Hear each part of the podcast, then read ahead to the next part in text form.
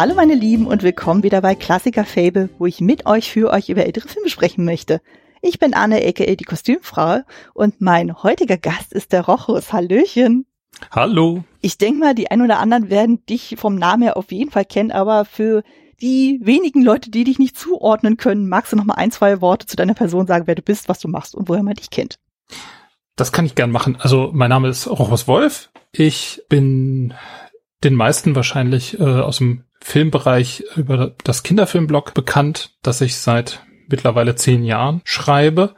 Und da gibt's auch einen kleinen Podcast dazu, in dem ich ab und zu Regisseurinnen und Schauspielerinnen interviewe.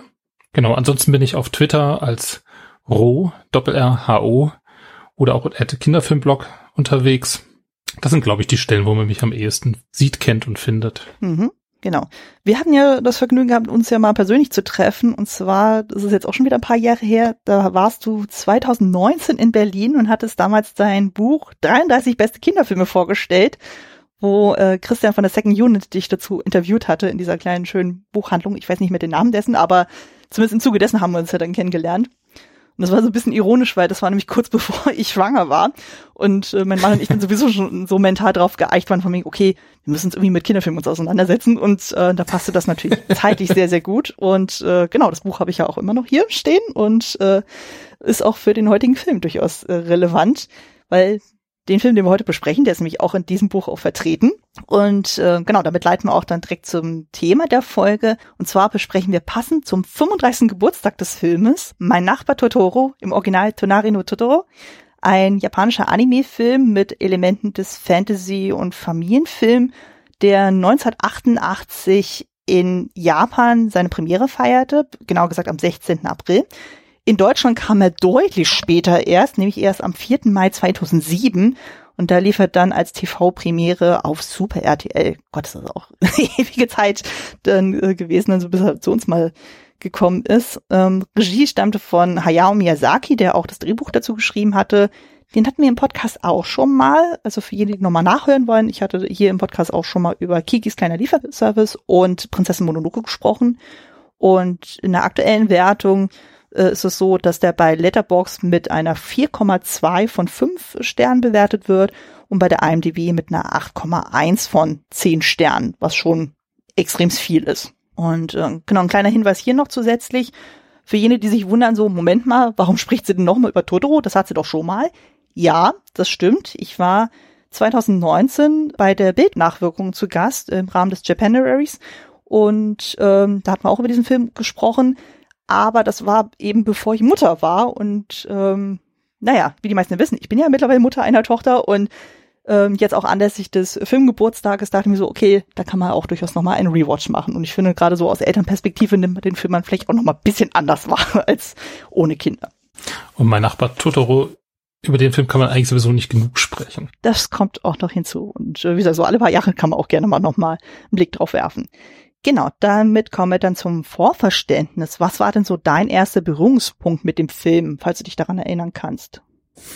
Ich kann mich nicht genau daran erinnern. Ich weiß, dass ich gefühlt ihn gesehen habe nach allen anderen Menschen, mit denen ich mich darüber unterhalten habe. Also ich habe ihn seinerzeit nicht im Fernsehen gesehen und äh, habe immer wieder schon mal davon gehört, aber ich glaube, ich habe ihn tatsächlich erst relativ kurz vor, bevor ich dann äh, in dem Buch äh, besprochen habe, ähm, tatsächlich gesehen. Mhm. Also auch erst, als ich selber schon schon Kinder hatte. Schlichtweg glaube ich, weil ich zu dem Zeitpunkt, äh, ich bin ja ein bisschen älter als du, weil ich einfach, als er quasi hier in Deutschland auftauchte, als die Ghibli-Filme generell in Deutschland auftauchten, äh, schon nicht mehr Kind und auch nicht jugendlich war, sondern mich dann in der Zeit auch mehr mit Filmen, die so ein etwas genau, die ich damals als Erwachsener empfunden habe, irgendwie beschäftigt habe, wenn mhm. überhaupt. Und ähm, genau, deswegen habe ich den Film, glaube ich, erst irgendwann in den 2010ern, den späten 2010ern gesehen. Mhm. Und ich weiß, also ziemlich sicher einfach zu Hause mit Kindern zusammen. Mhm. Ähm, ja, ich kann das leider auch nicht mehr so genau verorten, wann das war. Also ich hätte jetzt gesagt, so Zeitfenster bei mir war irgendwas zwischen 2009 und 2016, weil ich bin relativ sicher, dass ich den mit meinem Mann, damals noch Freund, dann gesehen habe, weil wir hatten ja dann im Zuge dessen ja dann, dann diverse Ghibli-Filme auch nachgeholt, also explizit die von Miyazaki. Und das hatte ich auch schon in mehreren Podcasts erzählt. Wir hatten ja 2016 geheiratet und äh, da war ja dann Studio Ghibli so ein bisschen das Oberthema und da war Totoro natürlich auch sehr, sehr stark vertreten.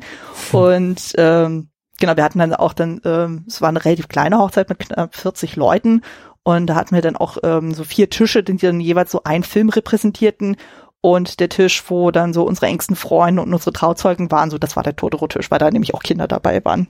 Und da dachten wir so, das passt ja dann auch sehr, sehr schön. Das ist ja toll. Ja, ja. Wir hatten sogar Tischkarten mit dem, äh, mit dem Buffet dann auch drauf, so die habe ich dann noch gestaltet, extra mit so Totoro drauf. Also so ganz, ganz süß dann so. war ich ganz stolz drauf dann so. Also wir hatten jetzt, äh, es war wie gesagt eine sehr kleine Hochzeit so, aber wie gesagt, so mit so diesem Oberthema, also es war jetzt nicht so Cosplay-artig so, aber halt so, das schwang irgendwie halt so mit, auch so von den Motiven her so und das fand ich einfach schön. Und mein Mann mochte das ja auch sehr. Also von hätte er auch nicht mitgezogen, weil klassisch kann ja jeder. Von daher. ähm, genau, dann machen wir mal weiter mit dem Inhalt. Natürlich vorweg, wir spoilern das Ganze natürlich. Ich meine, der Film ist 35 Jahre alt, da darf man das auch.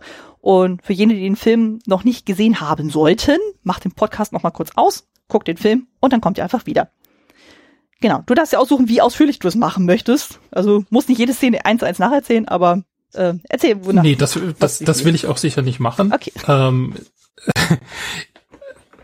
aber so ein bisschen versuchen, äh, die, die Schritte nachzu, also das zu erzählen, was passiert. Die, die Herausforderung bei dem Film ist, finde ich, ein bisschen, dass er nicht so in dem Sinne so eine klassische Handlungsstruktur hat mhm. mit äh, Spannungsaufbau. Es gibt keinen zentralen Konflikt in dem eigentlichen Sinne, ähm, der sich in der, der sich so in, in, ne, in der Handlung im Geschehen irgendwie widerspiegelt. Mhm. Ähm, was nicht bedeutet, dass der Film nicht A spannend und B ganz wunderbar ist. Mhm. Ähm, er spielt, das ist so ein bisschen der Kontext, im Japan der frühen Nachkriegszeit. Das wird nicht so ganz klar, also es geht gar nicht so genau darum, in welchem Jahr, aber aus dem auch, was Miyazaki darüber gesagt hat, äh, kann man sagen, so irgendwann zwischen 1945 und 1960. Die Familie, und ich hoffe, ich spreche das jetzt alles nicht total falsch aus, Kusakabe zieht äh, aufs Land, aus Tokio raus. Der Vater Tatsuo ist in Tokio Archäologieprofessor und er nimmt aber seine beiden Töchter, äh, Satsuki, die äh, Saki genannt wird. Bitte? Satsuki wird sie. Ja, ich glaube, genau, ich glaube, der Name ist eigentlich tatsächlich länger, aber sie wird immer nur äh, kurz mit dem Kurznamen genannt. Und der kleinen May. Und äh, sie ziehen eben in ein, in ein Haus auf dem Land, das bisher äh, leer steht und auch schon so ein bisschen, bisschen runtergekommen ist, damit sie näher bei der Mutter Yasuko sein können, die äh, in einem Krankenhaus liegt wegen einer langwierigen Erkrankung, bei der aber die Hoffnung besteht, dass sie bald aus dem Krankenhaus raus kann. Ähm, sie kommen, damit fängt der Film an, mit also einem kleinen, im Grunde so einem Transporter-Tuk-Tuk, auf dem alle Habseligkeiten draufgestapelt sind, Möbel äh, und sonstige Klamotten. Die beiden Mädchen haben sich unter dem Kram auf der Ladefläche so eine kleine, wie so eine kleine Höhle gebaut und gucken da immer mal wieder raus.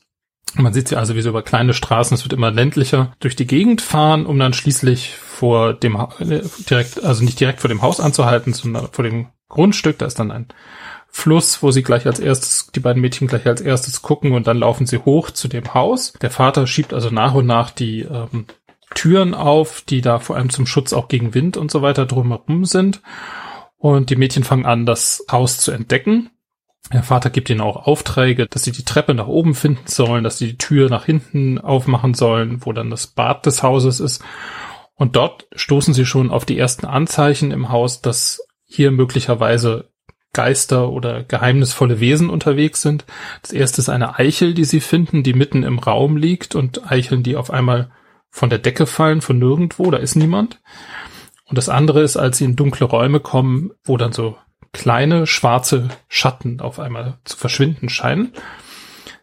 Und das erfahren sie dann vom Vater und von der Großmutter der Familie, die nebenan wohnt, die ihn, die kommt, um ihnen zu helfen beim, beim Saubermachen, beim bisschen Aufräumen und die sich auch später ganz viel um sie kümmern wird.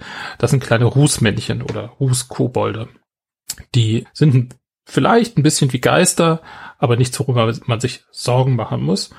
Und Die beiden Mädchen, die so ein bisschen beunruhigt sind, gehen damit natürlich auch zu ihrem Vater und der sagt dann aber, er findet das eigentlich toll, er wollte schon immer in einem Geisterhaus wohnen. Ja, sie richten sich dann ein in, de, in dem Haus und ähm, bekommen eben Kontakt. Also die Großmutter kommt, um ihnen zu helfen. Deren Enkelsohn Kanter äh, interessiert sich offenbar für die beiden Mädchen, möchte eigentlich, glaube ich, so ein bisschen Kontakt aufnehmen. Das war zumindest mein Eindruck. Ähm, bringt aber in ihrer Gegenwart eigentlich kaum ein Wort raus und hat außerdem Angst vor den Geistern, die er im Haus vermutet. Nach ein paar Tagen ist es dann so, dass äh, Saki dann in die Schule muss. May ist noch zu klein dafür, der erkundet den Garten, hat aber auch quasi wie so eine Art Schulbrot, damit sie zwischendurch was essen kann. Und während der Vater am Schreibtisch arbeitet und sie erkundet den Garten, sie schaut nach den Kaulquappen äh, in, in dem Weiher, der auf dem Gelände ist.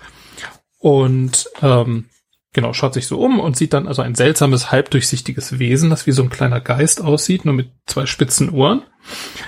Das verfolgt sie zunächst so unters Haus, dann taucht auf einmal noch ein etwas größeres Wesen auf, äh, das von der Form her genauso aussieht, aber schon, aber nicht so halb durchsichtig und äh, etwas farbiger gewissermaßen. Ähm, dieses Wesen hat einen kleinen Stoffbeutel, einen Stoffsack über der Schulter und aus dem Eicheln rausfallen. Also wirklich anscheinend das Wesen, das vorher auch schon in dem Haus mit Eicheln zu sehen war.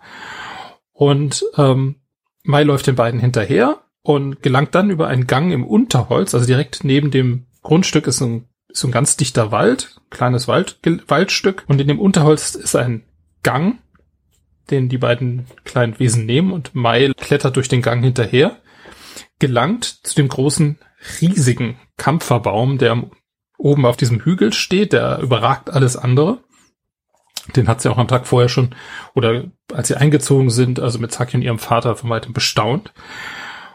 Und am Fuße dieses Kampferbaums ist also zwischen den Wurzeln ein Loch, in das die beiden offenbar verschwunden sind, die beiden Wesen. Sieht dann eine Eichel drin liegen und sie versucht die Eichel ra rauszuholen und stürzt dann aber in das Loch hinein so ein bisschen wie alles ins Wunderland, in, durch den Gang in eine lichte grüne Höhle. Also wo, von irgendwoher ist es gar nicht so ganz klar, wo es herkommt, auch Licht ist und ganz viel wächst. Und als sie sich umschaut, liegt neben ihr ein großes, riesenhaftes, plüschig wirkendes Wesen, äh, mit so grauem Plüsch, mit einem Schwanz, mit spitzen Ohren, wie die kleinen Wesen auch, äh, mit langen Krallen und einem Maul mit riesenlangen Schnurrhaaren hockt sich dann auf den Bauch von diesem Wesen und fängt an, mit dem ein bisschen rumzuspielen und zu gucken, ob es irgendwie aufwacht. Was man so macht als Kind. Was man so macht als kleines Kind, genau. Und äh, genau, und das ist Totoro, die Titelfigur des Films, wenn man so will, der vom Vater später dann auch als, ähm, was hat er gesagt, glaube ich, Beschützer des Waldes bezeichnet wird. Also wenn man so will, so eine Art Waldgeist oder sowas, aber es ist zu dem Zeitpunkt noch nicht klar, um wen es sich da eigentlich handelt. Also sie spielt ein bisschen mit dem, ärgert den und schläft dann schließlich auf seinem Bauch ein, nachdem er so ein bisschen zurückgepustet hat und darauf nur freundlich und eher zurückhaltend reagiert hat.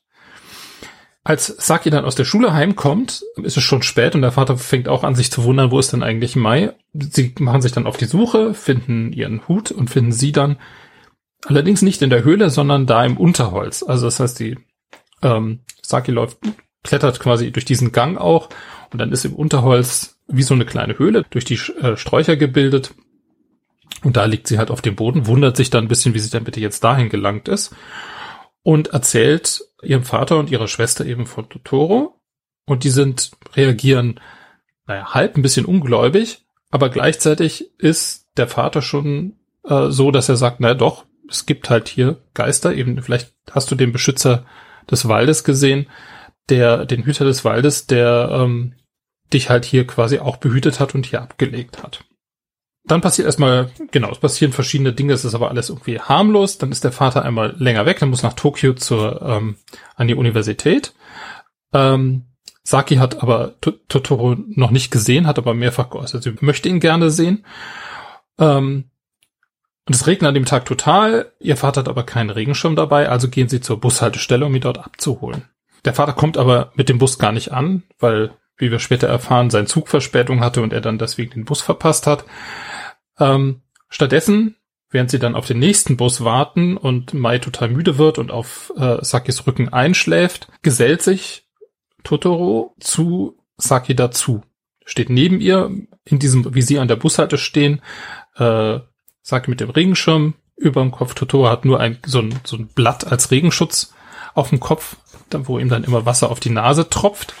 Und daraufhin ähm, bietet Saki, die erstmal erstaunt und dann erfreut ist, dass sie also jetzt Totoro auch sehen kann, bietet ihm dann den Regenschirm an, den sie für ihren Vater mitgebracht hatte. Und das ist, glaube ich, das Bild, das man, das wahrscheinlich die meisten Leute aus dem Film auch kennen. Und das ist auch eine total schöne, eindrückliche Szene, wie die beiden, also eigentlich drei, äh, da vor der, an der Bushaltestelle mit den, Bushaltestelle stehen mit den Regenschirmen. Und dann kommt der Katzenbus. Eine der genau, neben Totoro, glaube ich, die, die bekannteste Figur aus dem Film, nämlich eine Katze mit, ich habe es gar nicht gezählt, ich glaube fünf, sechs, sieben Paar Beinen. Also eine große Katze, eher so menschengroß, also von der von der Körperhöhe Menschen, Erwachsenen groß, ähm, sich aber auch an die Erfordernisse anpassend in der Größe, mit leuchtenden Augen, die halt wie Scheinwerfer durch die Nacht strahlen, ähm, mit äh, ich glaube, es sind Mäuse mit rot leuchtenden Augen mhm. als ähm, Bremslichter und äh, Positionslichter quasi auch vorne. Und äh, genau, innen drin hohl mit plüschigen Bänken, auf die man sich setzen kann. Und ähm, genau, stellt sich raus, also Totoro hat offenbar da an der Bushaltestelle auf diesen Katzenbus gewartet, steigt ein und dann flitzt die Katze mit ihm in sich drin durch die Landschaft davon. Genau, und Saki guckt natürlich nur staunend hinterher. In dem Moment hat es dann auch aufgehört zu regnen. Dann kommt der Bus mit dem Vater und ähm, die beiden genau erzählen dann natürlich, was passiert ist. Totoro hat ihnen dann noch ein Päckchen geschenkt, so ein klein in Blätter eingewickelt, ähm, wo Eicheln und andere Samen drin sind. Die pflanzen sie bei sich im Garten ein. Aber obwohl Mai jeden Tag hingeht und jeden Tag gießt und guckt, äh, tut sich gar nichts. Dann kommt eine Nacht, wo die beiden aufwachen und sehen, dass Totoro mit den kleineren Geistern, also um den, äh, um das Beet, über das Beet hin und her springt und irgendwie so einen Tanz drumherum macht. Ähm, und sie gehen dann aus dem Haus raus, auch in den Garten, während der Vater ohne irgendwas zu sehen, zu hören, äh, am Schreibtisch sitzt, mitmachen und dann durch diesen Tanz und durch die Bewegung, die sie machen, ähm, die Pflanzen zum Wachsen nicht nur anregen, sondern also, dass da innerhalb von wenigen Minuten ein riesiger Baum oder Wald sogar in ihrem, in ihrem Garten wächst. Leider, als sie morgens aufwachen, ist da nichts mehr. Aber äh, sie stellen dann fest, doch, die Samen haben endlich gekeimt. Gibt erste, erstes Grün, was man zu sehen bekommt. Immerhin. Immerhin, genau. Ähm, dann kommt das ist jetzt schon quasi zwei Drittel des Films, muss man sich irgendwie auch klar machen. Ähm, dann ist der Vater mal, mal wieder in Tokio.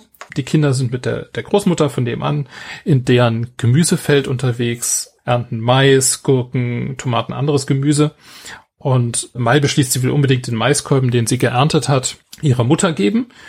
Und die Großmutter bestärkt sie darin und sagt, also wenn man von meinem Gemüse isst, dann wird man ganz schnell gesund. Am gleichen Tag kommt dann ein Telegramm vom Krankenhaus, und Saki läuft dann, wir haben hier die frühen 50er Jahre, läuft mit Kanta los zu dessen Onkel und Tante, weil nur die ein Telefon haben, um ihren Vater anzurufen, der im Institut in Tokio ist, damit der wiederum im Krankenhaus anrufen kann. Und dann stellt sich raus, die Mutter hat eine Erkältung und kann deshalb leider noch nicht, wie eigentlich gedacht war, am darauffolgenden Samstag äh, schon nach Hause kommen, wenn auch gedacht war zunächst mal nur für ein paar Tage. Ähm, und daraufhin ist Saki ziemlich verzweifelt, weil sie sagt, dass schon beim letzten Mal, als die Mutter lange ins Krankenhaus gekommen ist, es so war, dass sie, ähm, genau, was man gesagt hat, sie hat nur eine Erkältung. Also man kann hier ein bisschen vermuten, sie hat offenbar eine Lungenerkrankung oder eine, eine irgendeine Erkrankung, die jedenfalls ihr auf die auf die Atemwege schlägt. Mai bekommt das mit, wie also Saki in Tränen aufgelöst ist und sich von der, Groß von der Großmutter getröstet wird ähm, und sieht das und beschließt dann, ohne dass es ausgesprochen wird, aber man versteht das dann, dass sie jetzt ins Krankenhaus geht und ihrer Mutter den Maiskolben bringt. Also sie hat immer fest den Maiskolben in der Hand, mit dem sie ja die Mutter ganz schnell gesund werden soll, wird. War ja versprochen. Ähm, und läuft halt einfach los. Das Krankenhaus ist aber keineswegs nebenan, sondern die Kinder sind vorher mit dem Vater schon mal da gewesen. Da sind sie eine ganze Weile mit dem Fahrrad unterwegs gewesen. Und zu Fuß ist das, äh, wie einer der Personen später sagt, für einen Erwachsenen ein Weg von mindestens drei Stunden. Und natürlich weiß Mai überhaupt nicht, wo sie genau hinlaufen muss. Also sie läuft einfach los. Das fällt kurz danach der Großmutter und Saki auch auf, fangen an, sie zu suchen, beteiligen das ganze Dorf. Dann wird eine Sandale im Weiher gefunden, wo sie Sorge haben, das könnte die von Mai sein. Saki ist aber gerade unterwegs, die das identifizieren könnte und es dauert eine ganze Weile, bis klar ist, nein, sie ist nicht in den Weiher gefallen. Und vor allem sieht man die ganze Zeit Saki rennen. Ich finde, das ist eine der eindrücklichsten Sequenzen in dem ganzen Film, weil man so ihre, ihre Sorge, ihre Angst um ihre Schwester so richtig nachvollziehen kann. Und als sie dann aber wieder zurückkommt nach Hause, ganz verzweifelt ist, es wird dann schon langsam dunkel, wendet sie sich an den Wald, also geht zu dem Unterholz, erbittet Einlass zu Totoro, bekommt den auch, also kommt in die Höhle zu Totoro, der dort schläft und weckt ihn auf und fleht ihn um Hilfe an, erklärt ihm, was die Situation ist.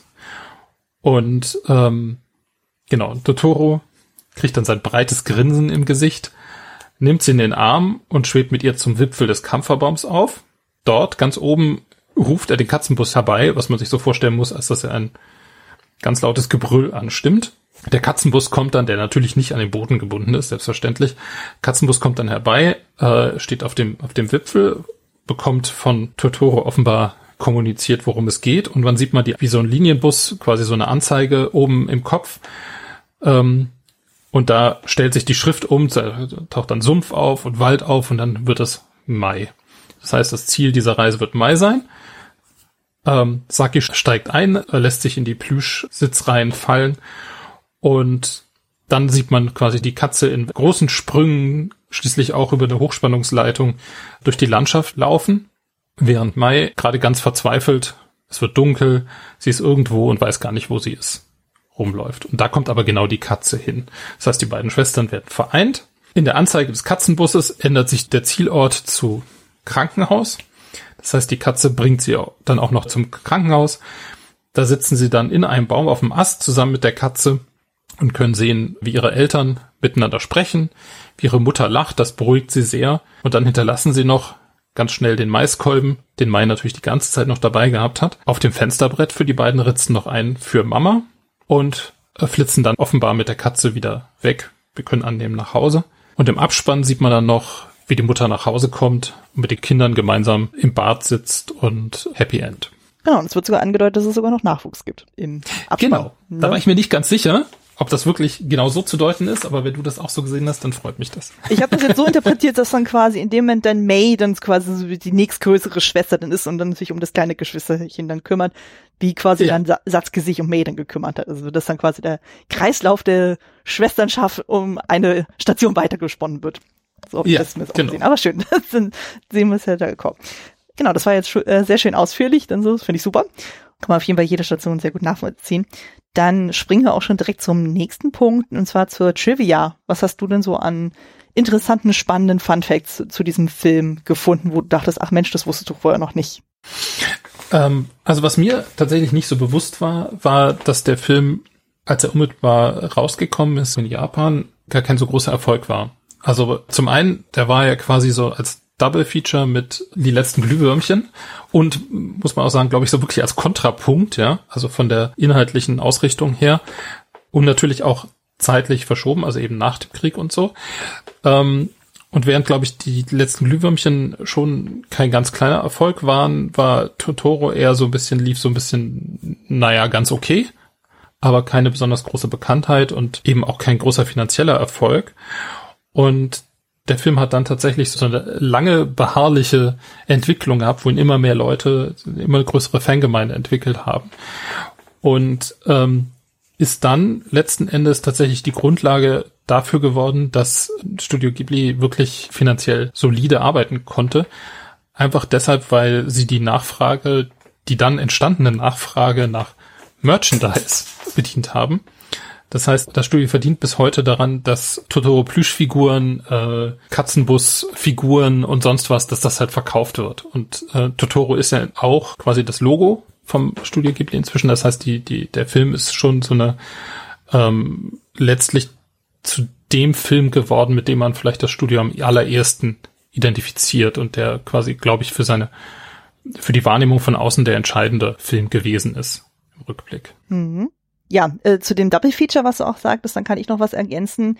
Man denkt sich erstmal so, um Gottes Willen, wie kann man bitte denn diese beiden Filme zusammen als Double Feature denn präsentieren? Und zwar war das ja so, dass ja die beiden Filme ja quasi parallel entstanden sind. Also äh, Miyazaki hat an Totoro gearbeitet und die letzten Glühwürmchen war ja von Takahata. Und das Ding war aber so, dass die letzten Glühwürmchen wiederum auf einer Romanvorlage basiert, was ja anscheinend zu dem Zeitpunkt hier ein sehr bekannter Stoff war. Und äh, man sich ja dachte so, ja, okay, aufgrund der sehr kindlichen, simplen Handlung von Totoro, das wird halt kein so riesiger Erfolg, in dem quasi mal als Vorfilm für die letzten Glühwürmchen, der wiederum ja so ein etablierter Stoff war, der dann wesentlich mehr dann so Leute ins Kino ziehen würde. Und dann dachte man sich, okay, packt man das einfach zusammen. Denkt man sich aus, man sagt, hm, okay, also noch konträrer können diese beiden Filme eigentlich gar nicht sein.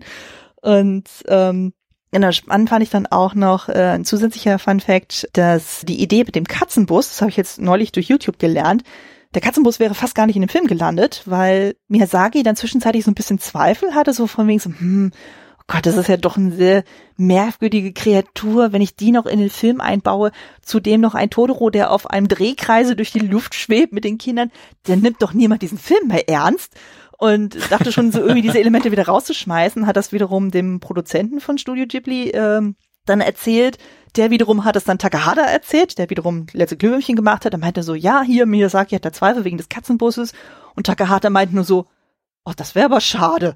Und davon hat der Produzent das wiederum Miyazaki erzählt, dann so. Und Miyazaki und Takahata, die hatten ja irgendwie so eine recht spielerische Rivalität äh, dann zusammen. Die haben ja zusammen das Studio auch gegründet, so. Aber mhm. die haben schon ziemlich viel Wert drauf gelegt, was der jeweils andere dann auch sagte. Und sagte, dachte sich so, okay, also wenn Takahata schon sagt, es wäre schade, wenn die nicht drin wäre, dann lassen wir den Katzenbus dann auch drin. Und äh, hat sich ja auch zu Recht als sehr beliebte Figur erwiesen. Also wir können froh sein, dass ja. Takahata dann äh, sich dafür ausgesprochen hat. Ich, ich finde das total spannend, weil ich, also ich finde ich finde den Katzenbus großartig. Ja. Ähm, ich, ich frage mich aber, seitdem ich ihn großartig finde, seitdem ich ihn das erste Mal gesehen habe, ich fand den von in dem ersten Moment, wo, wo, wo der auftaucht, ist man davon begeistert. Also ja. zumindest ging's mir so. Ja. Und meinen Kindern ebenso. Und ich frage mich seitdem, warum? ich, ich weiß das eigentlich nicht. Also ich habe eigentlich keine vernünftige Antwort auf diese Frage. Ähm, was, was macht das aus? Also außer, dass es halt eigentlich eine völlig abgedrehte Idee ist mhm. und gleichzeitig grundlegend sympathisch.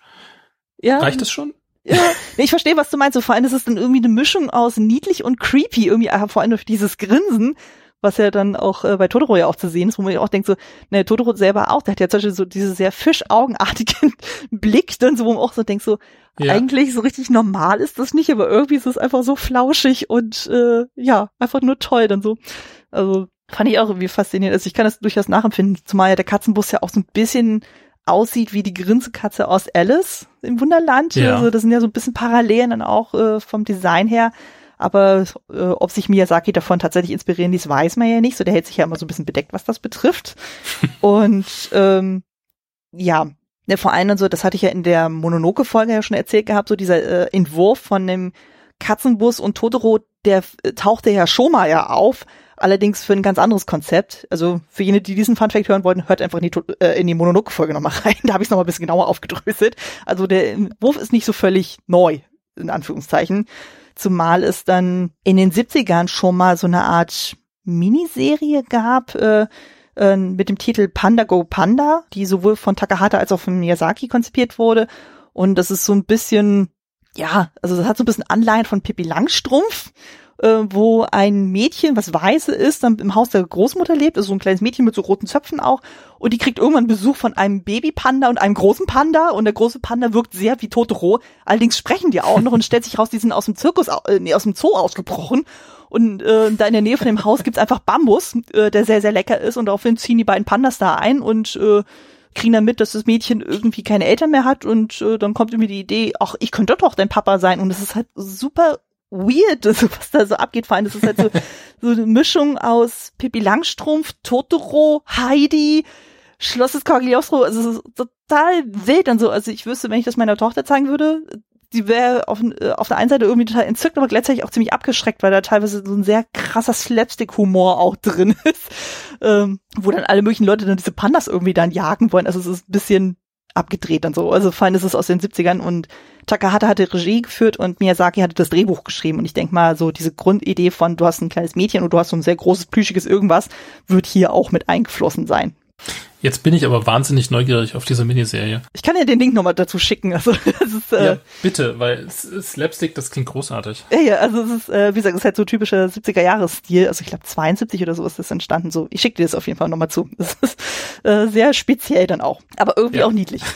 Und ähm, Genau, der jüngste Fun Fact, denn so, da war ich auch sehr überrascht, als ich das erstmal davon gehört hatte. Und zwar gab es im Oktober 2022 die Urpremiere der Bühnenadaption des Films von der Royal Shakespeare Company. Äh, wo man auch so denkt, so, was, wie kriegen die denn bitte das auf die Bühne? Und das Ganze hat tatsächlich den Segen von Miyazaki bekommen. Allerdings hatte er die Voraussetzung gestellt, dass der Komponist des Films, äh, Joey Hisaishi, dran beteiligt ist. Das war er dann auch mit seiner Musik. Und er war auch der Produzent oder Mitproduzent. Mhm. Und äh, genau, die haben da mit sehr vielen Puppen dann auch irgendwie gearbeitet. Und ähm, die haben da auch mit einem asiatischen Cast dann irgendwie auch gearbeitet. Also du hast wirklich sehr aufwendige Bühnenbilder auch und äh, wie gesagt, ganz viel Puppenarbeit dann auch geleistet. Und das Spannende bei der ganzen Werbekampagne war oder ist, dass man nie Totoro vorzusehen kriegt. Also man kriegt tatsächlich erst Totoro zu sehen, wenn man tatsächlich im Bühnenraum dann ist, dann so. Also vorher gibt's echt kein Material, wo man irgendwie erahnen könnte, wie Totoro aussieht. Kleiner Tipp, mhm. wenn man äh, bei Google Totoro Stageplay eingibt, dann findet man irgendwann mal so, so heimliche Fotos, Videos mal von dieser sehr, sehr, sehr, sehr, sehr, sehr großen Totoro-Puppe. Also die ist irgendwie gefühlt fünf Meter hoch und auch so mit animierten Augen und so und auch so halbwegs beweglich. Also sieht total geil aus. Und äh, genau, die Produktion lief dann tatsächlich so 15 Wochen lang und war sehr, sehr erfolgreich, hat auch diverse Publikumspreise und Theaterpreise anscheinend abgeräumt oder ist zumindest nominiert. Und jetzt ganz, ganz, ganz frisch, habe ich erst gestern erfahren, es kommt jetzt wieder nach London. Es wird nochmal aufgeführt und zwar ähm, ab November 2023 wird es dann nochmal für 17 Wochen in London zu sehen sein. Also könnt ihr euch nochmal überlegen, wenn ihr dahin wollt und das sehen wollt. Äh, stellt euch aber auch darauf ein, das Ganze ist nochmal eine Stunde länger als der Film. Die haben das ja versucht ein bisschen zu strecken.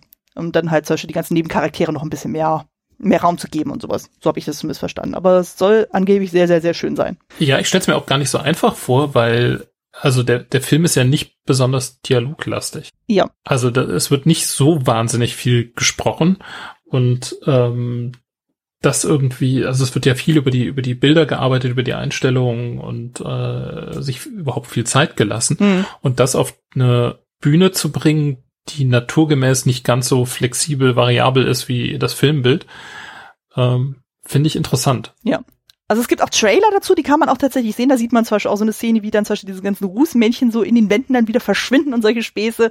Also es ist wirklich nur so ganz kurz, um zu erahnen, so was da einen erwartet. Und aber es sieht auf jeden Fall sehr liebevoll auch aus. Und ich denke mal, wenn der Hisaishi auch damit beteiligt dran ist, so der wird schon genau drauf geschaut haben, so wie man was gestaltet, denke ich mal. Also das ist jetzt auch nicht das erste Mal, dass ein Miyazaki-Film als Bühnenstück adaptiert wird. Ich hatte schon gesehen gehabt, dass man äh, Mononoke und Chihiros Reise auch schon mal für die Bühne adaptiert hat. Und entsprechend mit sehr aufwendigen Puppen dann auch gearbeitet. Also es geht anscheinend schon, aber mhm. stelle ich auch mir sehr anspruchsvoll vor. Fand ich aber auf jeden Fall sehr spannend. Ja. Ne? Ja, das ist sehr spannend. Genau. Ähm, falls du nicht noch irgendwas weiteres an Trivia hättest, ähm, würde ich dann direkt zum nächsten Teil springen. Ja, gerne. Gut. Genau, dann kommen wir mal zum persönlichen Eindruck. Wie stehen wir zu dem Film? Also ich hatte schon rausgehört, dass der, der Film durchaus nahe geht. So, du hast ihn ja auch in einem deiner Bücher beschrieben und ich meine mich zu erinnern, dass in deinem Podcast auch mehrere deiner GästInnen dann auch diesen Film sehr hoch äh, als Lieblingsfilm eingestuft haben, also was so Kinderfilme betrifft. Geht dir das ja. da genauso? Äh, mir geht das genauso. Also ich, ich finde den Film großartig, ohne Einschränkungen, ohne, ohne irgendwas. Ich wüsste gar nicht, also gibt nichts, wo ich sagen würde, da muss man irgendwas verbessern oder das ist irgendwie schlecht oder so. Er ist natürlich total eigen, ähm, aber ich finde ihn gerade in seiner Eigenheit so wunderbar. Und das liegt, glaube ich, ein bisschen daran, dass ich, dass ich das Gefühl habe, es ist einer der letztendlich wenigen Filme, die bereit sind, sich Zeit zu lassen für das, was sie, was sie erzählen, die letztlich etwas erzählen, was erwachsen ist auf eine gewisse Art und Weise, das äh, gleichzeitig aber so ist, dass es ähm, also Erwachsene in dem Sinne, dass auch Erwachsene dem gerne zugucken und dem, dem, dem gerne folgen und da noch was rausnehmen für sich. Und gleichzeitig ist völlig auf Augenhöhe und Perspektive und Weltwahrnehmung von Kindern abgestimmt ist und funktioniert. Das zum einen. Und zum anderen, dass wir hier eine fantastische Welt haben, in der es keinen Antagonisten gibt. Mhm. Das sind immer Filme, bei die, die mich so richtig aufatmen lassen. ähm, weil gerade ein Thema, das bei, bei Filmen für Kindern für mich immer wieder auftaucht, dass zu oft die Spannung oder Dramatik oder solche, ähm, also wie, wie kann ich die, das Kinderpublikum quasi behalten, äh, wie kann ich die Aufmerksamkeit halten, ähm, dass für, bei viel zu vielen Filmen die Antwort immer darauf ist, ich brauche irgendwie einen Antagonisten, ich brauche irgendwie einen Gegner, eine, äh, eine Figur, vor der man entweder Angst haben kann oder die halt irgendwie den Hauptfiguren äh, gefährlich werden kann und so weiter. Und einen Film zu haben, mit dem es keine Antagonistin gibt im, im eigentlichen Sinne, was bei Miyazaki ja sowieso ganz oft so ist.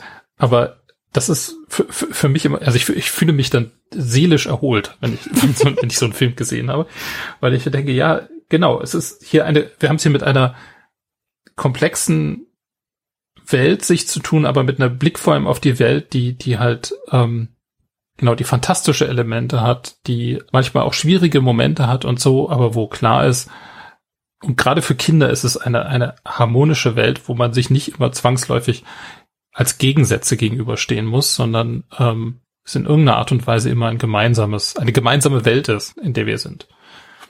Ist vielleicht ein bisschen pathetisch jetzt formuliert, aber ähm, alles gut. der, der, der, äh, genau, die Frustration, die ich ganz oft habe, wenn halt das alles zugespitzt sein muss auf irgendwie so eine dramatische Gegenfigur, ähm, die stört mich ganz oft, weil das quasi so eine, so eine, ja, so eine Erzählstruktur, die man ansonsten, die man bei, bei, bei erwachsenen Filmen, in Anführungszeichen, äh, im, im Grunde in dieser Zuspitzung ganz oft ja eigentlich nur im Actionkino hat. Mhm. Ja, also die, die halt ein Drama oder so in der Form oft nicht kennt, zumindest nicht so eindeutig. Und die wird viel zu oft, meines Erachtens, simplifiziert gesagt, im Kinderkino halt immer noch da ähm, als, als erzählerische Grundstruktur verwendet. Hm, ja, also ich gehe da total mit. Also ich liebe den Film auch total sehr. Der ist, äh, hat immer so überlegt, hast du, wie man das am besten zusammenfassen kann. Der ist wie so eine Kuscheldecke im Grunde um so ein bisschen, äh, wenn es einem so richtig, richtig schlecht geht, wenn man sich einfach so da drin einhüllen, so man will wie May dann auf Totoro einfach liegen und schlafen und sich wohlfühlen, so, also es ist einfach so, so wholesome, wenn du verstehst, was ich meine. Also es, es fühlt sich einfach, einfach ja. total rund, äh, ähm, wie du auch sagtest, so diese Erzählstruktur, die ist ja doch sehr arttypisch. Was auch meint, ist so dieses typische Miyazaki, der lässt auch äh, den Szenen Luft zum Atmen, so dass man einfach so in der Szene einfach bleibt und so, dass auch Sachen nicht unbedingt erklärt werden müssen, sondern dass einfach die Bilder wirken, so die Stimmung wirkt und ähm, dieser Film sich einfach so unglaublich natürlich anfühlt, trotz dieser sehr abstrakten Figuren wie Dodoro und der Katzenbrust. Ne? Es ist einfach, äh, ja, es ist einfach unglaublich harmonisch auch alles und so, trotzdem teilweise auch sehr ernsten Themen. Das ist mir jetzt beim Rewatch auch nochmal aufgefallen, wo ich so dachte, wow, also man denkt sich jetzt, oh, das ist so klein und niedlich, auch so allein dieses Intro, wo man ja die kleine May dann irgendwie da rumtapsen sieht, man sieht über diese ganzen Naturviecher, die da rumkrapseln und sie entdeckt die Welt für sich, dann so, äh, der Film ist ja aus kindlicher Perspektive auch erzählt. Und man denkt sich so, ja, hm, ist ja schon alles nicht so ernst und so, aber ich dachte mir so jetzt beim Rewatch dann so, ui, das ist doch ein bisschen ernster, als ich den teilweise noch in Erinnerung hatte, obwohl ich den Film schon sehr, sehr häufig gesehen habe. Aber ich glaube, jetzt mhm. kommt da tatsächlich auch diese Elternperspektive dann auch mit rein, wo ich mir denke, okay, ich entdecke Verhaltensweisen in meiner Tochter, die ich wiederum in May auch zum Beispiel dann sehe, ganz viel. Ja. Und ich sehe aber auch Verhaltensweisen dann so äh, von mir, zum Beispiel in dem Vater, in der Mutter dann so. Und diese, äh, diese Gefühlswallung, die dann irgendwie alle Figuren so durchmachen, so wie ist es dann, wenn ein Elternteil im Krankenhaus ist, wenn man nicht weiß, was dann Phase ist, wie geht man da als Kind damit um, wie geht als Erwachsener damit um, wie gehen überhaupt alle mit der Situation dann irgendwie um und da war ich dann teilweise schon ziemlich ergriffen. Allein die Szene, wo dann Satsuki der Großmutter gegenüber sagt von wegen so, ja, beim letzten Mal wurde auch gesagt, das wäre nur eine Erkältung und dann wird's ernsthafter und wo dann wirklich gefühlt alles in ihr dann zusammenbricht und die ja die ganze Zeit versucht hat, so diese Fassung zu wahren als die ältere Schwester. Und ich so dachte, oh, also da blutet einem so ein bisschen das Herz und so und das hatte ich auch zum Beispiel in anderen Reviews dann auch gehört, die irgendwie meinten so, oh, die Kinder sind so anstrengend und so. Und ich denke so, nein, die Kinder sind einfach. Was? Äh, ja, das sind dann meistens jene, die selber keine Kinder haben oder generell Kinder in Filmen nicht mögen und so. Habe hab ich alles schon gehört. Aber ich denke so, so sind Kinder. Ich sehe es in meiner Tochter genauso, die dann auch äh, manchmal impulsiv ist, mal sensibel, mal so, mal so drauf ist. Und ich sehe das alles in, in diesem Film dann auch so, wo ich mir denke, das ist so eine gute Beobachtungsgabe, die Miyazaki und sein Team da reingesteckt haben. So diese kleinen Manierismen, also zum Beispiel die Szene, wo er Satsuki äh, da das Haus erkundet und dann auf ihren Knien dann irgendwie rumläuft und die Eicheln einsammelt und also diese, diese ganz kleinen Mini-Gesten, die dann so dargestellt werden, wo ich denke so, oh, das sieht man auch so selten irgendwie. Oder wie dann May einfach nur vor diesem Loch da irgendwie sitzt und so und um ihr herum flattert dann irgendwie so ein Schmetterling da und so und sie bewegt sich keinen Millimeter so, nur um dieses eine Mini-Todro-Wesen dann zu beobachten und es ist einfach so, ah, es ist einfach so zuckersüß. aber halt auch schön. Aber nur schön. Ich, ich kann aber auch, also, dass, dass, dass die, dass, dass die, dass die nervig sind, über, also, ich weiß überhaupt nicht, wo das herkommt. Also ganz ehrlich, äh, ich finde die von allem, also jenseits des, des, des fantastischen, der, der, der fantastischen Figuren auch, ist das, was bei dem Film wirklich am meines Erachtens mit das wahrscheinlich das Beste ist, ist die Interaktion zwischen diesen beiden Kindern. Mhm. Die Art und Weise, wie die miteinander umgehen. Also die, die, ähm, was natürlich auch bedeutet, wie du es gerade beschrieben hast, ja, dass, dass, sie halt so eigene Persönlichkeiten haben, dass sie so äh, und Persönlichkeit heißt eben auch, die sind nicht immer nur gleich, sondern ne, die sind mal impulsiv, die sind mal vorsichtig, die sind mal so, mal so, äh, mal schlecht gelaunt und gerade May, die kleinere, ist natürlich manchmal äh, so ich will, ich will, ich will, mhm. ja, und genau, wie es halt so drei, vierjährige auch wirklich sind. Mhm. Ich will, ich will, ich will, jetzt. Äh, und in anderen Momenten halt kuschelig und in anderen Momenten äh, selbstbewusst und, und äh, feinfühlig und konzentriert und manchmal abgelenkt und so weiter und so fort. Und aber das ist alles bei ihr konsistent mhm. und das ist bei ihrer großen Schwester auch konsistent. Die übernimmt schon wahnsinnig viel Verantwortung und kümmert sich um ihre Schwester und manchmal hat sie die Nase voll und sagt ihr das dann auch. Mhm. Und ähm, gleichzeitig ist in jedem Moment völlig klar, wie sehr die sich lieb haben. Ja. Und das ist ja auch das, was ich, was ich vorhin bei der Inhaltsangabe schon meinte, diese Moment, diese, diese, das ist ja nicht nur ein Moment, das zieht sich ja ewig lang hin, wie sie da durch die Gegend läuft und ihre kleine Schwester sucht. Mhm. Mit ungebremst, also sie gibt keine Ruhe, ja. Das ist völlig klar, sie, sie es gibt jetzt gerade nichts Wichtigeres in ihrem Leben, als ihre Schwester wiederzufinden. Mhm. Das, das, das, ist, das ist herzzerreißend, das ist so berührend. Ja. Und diese, diese, genau, was sie da mitbringt und die, die äh, Verzweiflung, die sie vorher hatte, wo halt klar ist, sie, sie hält auch wahnsinnig viel zurück, weil sie halt schon so alt ist, dass sie einen Teil schon versteht und das aber auch ihrem Vater gegenüber halt nicht unbedingt zeigt, mhm. wie verzweifelt, wie verängstigt sie da ist, weil sie halt schon so alt ist und das dann gegenüber der Großmutter so rausbricht, das ist genauso altersgemäß für mhm. so, so ein Mädchen von vielleicht neun, zehn, elf Jahren. Und wie du gesagt hast, es ist genau beobachtet. So sind Kinder. Und genauso würden die in so einer Situation, wo es grundsätzlich ein liebevolles Umfeld gibt und ähm, quasi der einzige Gegner in Anführungszeichen die Krankheit der Mutter ist, mhm. genauso könnten die da agieren, ja. Und das ja. ist, ach Gott, das ist so also ja, das, das ist eben verpackt in diese fantastische Welt, ist das einfach ein ganz kleines, präzise beobachtetes Familiendrama. Mhm.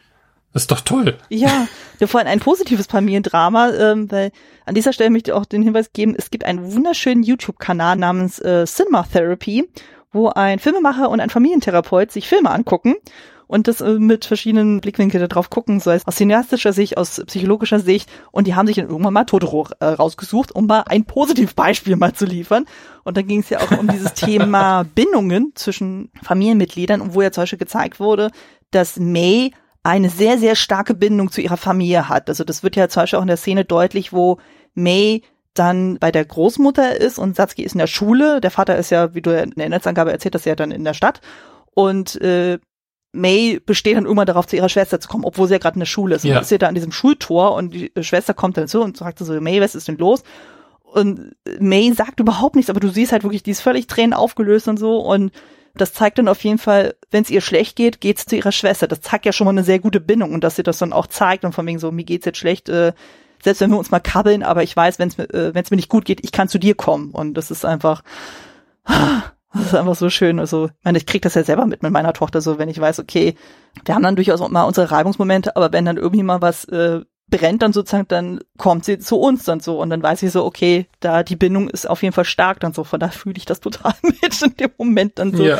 Und das ist einfach so eine wunder wunderschöne Geschichte. Ich erzähle die sogar meiner Tochter als gute Nachtgeschichte. Also sie, sie sagt sogar explizit so, ich will Satsuki und May hören und dann denke ich so, okay, äh, ich schaffe das sogar binnen eines Abends dann so äh, diese Geschichte zu erzählen. Ponyo muss ich wiederum auf zwei Abende aufteilen, weil das doch sehr lang und ausführlich dann ist. Und ähm, weil ich dachte mir so, bevor sie irgendwann mal diesen Film sehen wird, so, ähm, ist es, glaube ich, ganz gut, wenn sie dann schon mal vorher die Geschichte gehört hat. Also, dass sie schon mal ein bisschen gebrieft ist. Also, sie kennt sogar Bilder von Totoro und den Katzenbus und sie kann sogar Satsuki Mation sehen, aber den Film selber, äh, ich glaube, du hattest sogar mal geschrieben, so, du würdest den ab sechs Jahren empfehlen in etwa. Dachte ich so, ja. Also, allein schon von der Lauflänge würde sich das auf jeden mhm. Fall anbieten. Weil ich da auch sehr unterschiedliche Auffassungen gelesen hatte. Also, ich glaube, ich hatte einfach mal so aus Jux und Dollerei mal geguckt, so was wird denn so im Internet so an Altersempfehlungen da mal rausgehauen für Totoro und ich habe von unter zwei bis ab acht gefunden, wo ich so dachte, okay, das ist eine sehr krasse Altersspanne. Also für unter drei hätte ich jetzt mal gesagt, nein. Also allein wegen der Lauflänge und gerade so das letzte Drittel, also man kann es ja tatsächlich so in Dritteln dann irgendwie strukturieren, äh, mit mhm. der verschwundenen Schwester und wo die sich dann auch streiten dann so, das ist schon nicht gerade einfache Kost auch für so ein kleines Kind dann so. Hätte ich jetzt so gesagt. Also ich glaube, da muss man schon ein bisschen gefestigter sein, auch so mal mit negativen Gefühlen und so ein bisschen mehr zurechtkommen. Das ist jetzt so mein Eindruck. Und äh, das wird ja auch in diesem Film ja durchaus verhandelt. Ja, das würde ich im Grunde auch sagen. Also deswegen würde ich, glaube ich, so eine, ich meine, Einschätzung, eine Alterseinschätzung ist ja immer eine, sagen wir mal, pauschalisierende Pi mal Daumen äh, Abschätzung. Hm die sich aber ganz gut daran orientieren lässt, dass man sagt, so, es gibt tatsächlich für bestimmte Altersstufen halt so Dinge, die Kinder dann schon wahrnehmen können oder begreifen können oder abstrahieren können und so weiter. Mhm. Und ähm, da sagt man halt, also für, für, für Kinder unter sechs ist es halt zum Beispiel erstens schwierig, tatsächlich bestimmten Handlungssträngen über einen längeren Zeitraum zu folgen noch. Mhm. Ähm, also das geht dann ab fünf geht das schon, schon mal los, ab sechs wird es dann immer weiterentwickelt und so. Und in dem Alter fängt es dann auch irgendwann an, dass man, dass die Kinder so abstrahieren können, die Sachen nicht komplett auf sich beziehen und eben, wie du es gesagt hast, auch mit negativen Gefühlen anders umgehen können mhm. und so weiter. Ähm, und auch mit Spannung umgehen können. Also mit meinem älteren Kind, als das noch ganz klein war, hatten wir halt auch das Thema, der, erste Film, den wir zusammen angeguckt haben, äh, der so ein bisschen länger war, also im Sinne von länger als äh, fünf Minuten, also als Sean das Schaf oder so, mhm. ähm, war, also schon, also ne, die, die Sean das Schaf Folgen war äh, der Gryffalo. Mhm. Und äh, der Gryffalo ist wahnsinnig spannend und das hat tatsächlich nur funktioniert, deswegen ist das mit dem, mit den Gute Nacht Geschichten eine super Idee. Letztlich haben wir den nach mehreren Anläufen erst gucken können, weil die Geschichte schon bekannt war aus dem Buch mhm. und ähm, wir offenbar glaubhaft versichern konnten, nein, es wird genauso ausgehen wie im Buch. Das heißt, es gibt ein gutes Ende. Mhm. Aber die, die Spannung quasi im Verlauf war halt so viel, war in dem, was im Film passierte, äh, so viel dramatischer, so viel aufregender, dass das zunächst mal ähm, nicht aushaltbar war für mein Kind. Oh. Ja, aber das, das ist ja okay. Also, ne, mhm. und dann, das ist ja der Vorteil, auch wenn man es dann zu Hause guckt, man kann ja auch abbrechen und man kann äh, das in Teile unterteilen und so. Ähm, aber deshalb ist es meines Erachtens tatsächlich klug zu sagen, okay, für kleinere Kinder erstens kürzere Formate und zweitens überlegen, was hält das Kind schon aus. Mhm.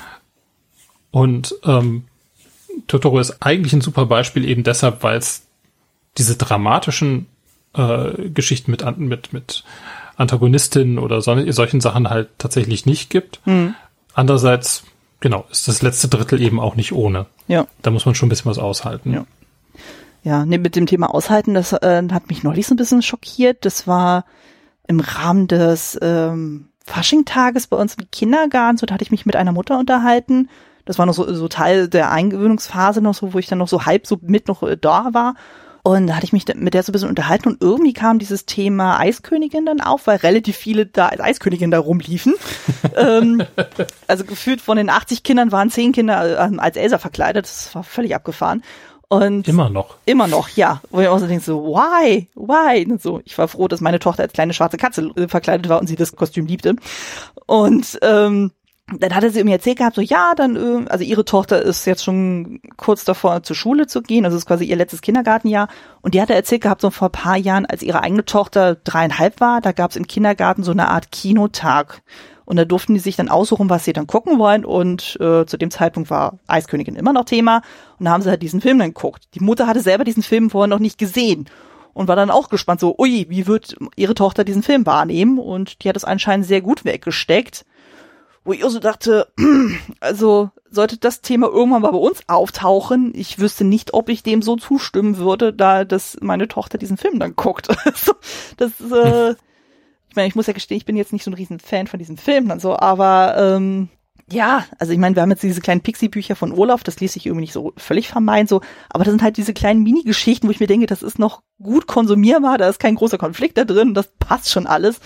Und äh, wir merken das ja aktuell so, sie darf ja auch so Sachen gucken wie die Sendung mit dem Elefanten oder Kuhliselotte oder so, äh, welche kleineren Sachen dann so.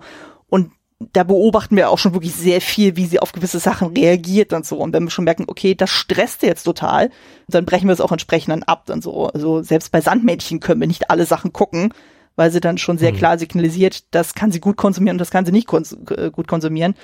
Und dann gehen wir auch wirklich darauf ein. Also da begleiten wir sie auch medial wirklich auch sehr, sehr stark. Das ist äh, uns dann beiden auch wirklich sehr, sehr wichtig. Und ich finde es auch wichtig, dass man da auch entsprechend auch guckt und so, wie das Kind so drauf ist. Und äh, weil viele ja sagen so von wegen so, ja, Todoro ist ja eigentlich relativ leichte Kost, wo ich mir denke so, nee, eigentlich nicht hundertprozentig. Also äh, selbst bei Ponyo nicht. Und Ponyo ist ja eigentlich auch so Zucker pur, so den bunten Farben und so, aber da ist ja auch noch ein bisschen mehr Action auch noch drin und so, aber das ist ja auch wirklich ein sehr, sehr langer Film. Äh, der geht ja, glaube ich, noch mal eine halbe Stunde länger als Totoro, wo ich mir denke, so, wuff. Und äh, da ist ja so, also zumindest mit dem Vater ja so eine halbe Antagonistenrolle dann auch drin, die ja aber erst im Laufe des äh, Films ja dann ein bisschen aufgelockert wird. Aber es ja, also ich bin mal gespannt, wie äh, meine Tochter dann auf Totoro irgendwann mal reagieren wird, wenn es da mal so weit ist. Aber ein paar Jährchen würden wir, glaube ich, noch warten, bis es dann so weit ist. Aber ich finde es ja schön, dass sie das als gute Nachgeschichte bisher ganz gut konsumiert und das auch gut findet. Ja, das ist doch, das ist doch auch toll. Ne, also ich denke mal, so das würden wir auch, glaube ich, so weiter auch verfahren, so dass wir dann, wenn wir, ähm, bevor das Thema angeht, so ob wir das mal als Film zeigen oder nicht, dass wir es eher erstmal so erzählen oder halt in Buchform dann zeigen und dann gucken wir mal so, okay, mag sie die Geschichte? Ja, nein. Und dann kann man immer noch überlegen, ob man ihr das zeigt. Also, ich meine, das läuft einem ja zum Glück nicht weg. Das ist ja das Schöne. Nee, Manchmal ist es langlebiger, als einem lieb ist. so, das kommt sehr schwer hinzu. Ähm, Genau, da können wir eigentlich auch schon so ein bisschen in den Analyseteil rüber wandern. Sozusagen. Wir haben es ja auch schon mehr oder weniger so ein bisschen angerissen. Was sind denn für dich denn so Elemente, wo du sagst, das sticht für dich jetzt besonders hervor? Also jetzt vor allem so auf der inhaltlichen Ebene. Worum geht es denn wirklich in diesem Film? oh, das, das ist eine, eine gute Frage, die zu beantworten ich mich nicht traue. Äh, also worum es so wirklich geht. Ähm, Oder was ziehst du daraus ich, am meisten? Fragen wir es mal so andersrum. Ähm, also neben dem, was ich schon beschrieben habe, ja, also diese, diese, diese enge, ähm, wo ich schon gesagt habe, was mich so begeistert über die enge Beziehung der beiden Kinder miteinander und so weiter, finde ich, ähm, ich glaube, also ein Thema, was man auf jeden Fall identifizieren kann, ist der Umgang mit der Natur mhm. in so einem, erstmal so ganz allgemeinen Sinne, ähm, der hier als ist natürlich auch, sagen wir mal, ähm, der zeitgemäß, also ne, quasi ein Film, der äh, 40 Jahre also zum Zeitpunkt seiner Entstehung 40 Jahre zurückguckt, der sich natürlich da vielleicht auch so ein bisschen nostalgisch positionieren kann. Aber in der Natur, die, sagen wir mal, in, oder in der Lebensweise, die irgendwie da noch relativ nah an der Natur wirkt, ähm, aber der sich halt vor allem in der Art und Weise spiegelt, wie die Figuren mit der Natur umgehen und sich ihr gegenüber verhalten. Und wenn man so will, kann man vielleicht Totoro als so ein bisschen eine, eine ne, also eben der, der Hüter des Waldes als ein bisschen ähm, eine, eine Verkörperung von Natur sehen, als irgendwie Personifizierung auf eine gewisse Art und Weise. Mhm. Und ähm, man sieht halt dann, wie die Figuren damit umgehen. Also die Großmutter zum Beispiel, die halt ihren Gemüsegarten oder ihr, ihr Maisfeld und so weiter pflegt, wie sie ähm, den Kindern da, den Umgang damit nahelegt. Ne? Also es werden die Maiskolben einzeln rausgenommen. Äh, das Gemüse wird erstmal im, im Teich gekühlt, wo es dann gegessen wird und äh, dann kommentiert sie auch, ja, es ist besonders gesund, weil es so viel Sonne abbekommen hat. Also wo es auch so eine gewisse ja, eine gewisse Demut und eine gewisse Dankbarkeit gegenüber der Natur zum Ausdruck kommt. Mhm. Und das Gleiche sieht man im Verhalten des Vaters, der, ähm, als sie, als sie May da beim ersten Mal, als sie zum ersten Mal zu Totoro gekommen ist, da schlafend auffinden, wo er dann mit den Kindern eben zu dem Kampferbaum hochgeht. Da oben ist, wenn ich das richtig in Erinnerung habe, ist da auch so eine, eine, eine ähm, ich weiß nicht, ob es eine richtige Tempelanlage ist oder so, so eine, ähm, also jedenfalls eine irgendwie heilige Stätte. Mhm dass er halt dann auch mit den Kindern gemeinsam halt dem Hüter des Waldes dankt, dass er äh, sich um Mai gekümmert hat und sie beschützt. Also all diese Sachen, die sind, ähm, ja, die werden halt sehr stark in den Vordergrund gerückt und das ist halt im Grunde bestimmen das Verhalten der, der Menschen generell. Und also das Thema wird, finde ich, auch tatsächlich sowohl bildlich als auch im Ton im Film immer wieder aufgenommen. Also zum einen, dass man halt wirklich Aufnahmen, also dass man Bilder von, von, von der Natur sieht, wo erstmal überhaupt keine Menschen weiter zu sehen sind. Also sei es das Haus inmitten der, äh, der Bäume und des Hintergrunds, sei es, dass man den Bach sieht, das laufende Wasser und so weiter. Hm. Sei es, dass wenn man die, wenn ähm, Musik spielt gar keine so große Rolle. Also sie taucht an entscheidenden Stellen natürlich auf. Ähm, aber ganz oft sind die Geräusche des Waldes, die Geräusche der Natur von ganz vielen Insekten und so weiter und so fort, die äh, dominieren, also gibt so ein paar Stellen, gerade wenn es so in, in, die Nacht geht und so, dominieren halt klar die Tonspur. Hm. Und das heißt, das wird halt auch da nochmal der, ähm, genau, die Natur so ein bisschen in den Vordergrund gerückt. Hm. Ohne dass sie außer Totoro ist ja, ja nicht in dem Sinne handelnde Figur oder sowas, aber dass sie da ist und welche Rolle sie spielt, ist da immer, spielt da eine ganz große Rolle. Hm. Ja, ist quasi so eine Koexistenz einfach dann, die dann vorherrscht dann zwischen denen, die da jetzt hinziehen, also in dem Fall die Familie rund um Satsuki und May, aber dann halt auch die Naturgeister, die da einfach auch schon vor Ort dann da sind, so und wie die miteinander interagieren, so und dann so eine gewisse Harmonie dann auch einfach zwischen beiden Parteien dann auch herrscht. Das finde ich auch so schön. Genau. Das fand ich auch so schön in der diesjährigen Oscar-Kampagne. Da gab es ja irgendwie dann mal immer wieder so kleine äh, Interviewschnipsel und dann kam irgendwann mal die Frage dann auf, so ja, in welcher Filmwelt würdest du denn gerne leben? Und dann gab es einen Ausschnitt von Guillermo del Toro, der, tatsächlich dann sagte so, am liebsten würde er in der Welt von meinem Nachbar Totoro leben, weil das da eben, das ist einfach alles schön, das ist ruhig so und du hast dann eben diese Koexistenz zwischen den Menschen und diesen Naturgeistern so. Ich dachte so, ja gut, das passt bei seinem Mindset total gut da auch hin. Also dem kann ich auf jeden Fall zustimmen. Also da ist einfach so ein unglaublicher Respekt dann auch vorhanden so und auch so, was du auch sagtest, so dieses mit dem Ernst nehmen und so, was die Kinder dann sagen. Also man denkt sich dann so, ja, mit diesen Rußmännchen und mit irgendwelchen hasenähnlichen Trollen, also die da rumwandern, so, dass das einfach nicht klein geredet wird, sondern dass die sagen so, ja, das sind wahrscheinlich die und die so und ja, äh, du hast sie vielleicht in dem Moment gesehen, so, jetzt kannst du sie gerade nicht sehen, aber vielleicht kommen die ja wieder, mhm, so und äh, es wurde auch manchmal irgendwie so interpretiert von wegen so, ja, das, sind, das ist dann irgendwie so ein Eskapismusverhalten von den Kindern so, um dann halt so diese Angst äh, vor der Mutter oder äh, wegen der Mutter dann irgendwie so ein bisschen zu verdrängen und die Erwachsenen um sie herum spielen das so ein bisschen mit. Aber ich habe das Gefühl gehabt, so das ist so, ich glaube, das ist auch ein bisschen so dieses japanische Denken, so dieses so, okay, ähm, da ist ja so dieser Grundgedanke, glaube ich, so, selbst in einem Stein, da ist irgendwie eine Seele drin so und entsprechend behandeln wir das auch entsprechend. Äh, von daher denke ich nicht, dass es nur ein reines Hirngespinst der Kinder dann auch irgendwie ist. Ich meine, das Ganze wird aus der Sicht der Kinder erzählt, also von daher nehmen wir das dann als ZuschauerInnen ja auch für bare Münze, was wir da sehen, dass es dann einfach mhm. da ist. Also also ich hatte das Gefühl, dass da auch, äh, vor allem durch den Vater, das ja auch sehr gespiegelt wird, von wegen, es gibt ja diesen Moment, wo sie ja dann May finden so und sie findet dann den Eingang zu Totoro nicht mehr. Und Satsuki und der Vater fangen dann an zu lachen und May fängt dann an zu weinen und sagt dann so, hey, ich habe nicht gelogen so. Und in dem Moment springen sie dann von diesem Lachen weg und nehmen sie dann auch ernst und sagen dann so, hey, wir glauben dir das. Und das ist so ein wichtiges Verhalten von Eltern zu Kindern, wo ich mir denke so, oh, also mhm meine Kinder können ja wirklich unglaublich viel erzählen. Ich kriege das ja selber auch gerade so mit. Aber ich finde es dann auch so unglaublich wichtig, dass man das dann auch ernst nimmt. Also man sollte es ja nicht aufbauschen, unbedingt unnötig, aber dass man dann schon realisiert von Weg so, okay, für das Kind ist das in dem Moment die Wahrheit. Es kann auch nicht reflektieren, so ist das jetzt ein Hirngespinst oder nicht und so. Und dass man halt guckt, so, okay, wie weit geht man damit dann um so und gibt dem Kind dann was an die Hand, dass es sich ernst genommen fühlt und äh, weil da kann man gerade in so jungen Jahren so unglaublich viel falsch machen und ich finde, der Vater macht das eigentlich ziemlich gut dann in dem Moment, dass er dann auch sagt, okay, wir gehen jetzt da eben zu diesem Kampferbaum so und äh, sagen dann Danke, dass es dann May gut geht so und dass auf sie aufgepasst wurde. Und es tat sich ja auch dann aus so, dass dann eben dann auch gegen Ende dann Satsuki ja dann auch Einlass zu Totoro auch kriegt und er ihr dann auch hilft dann ohne Wenn und Aber und es ist einfach so schön so und ja.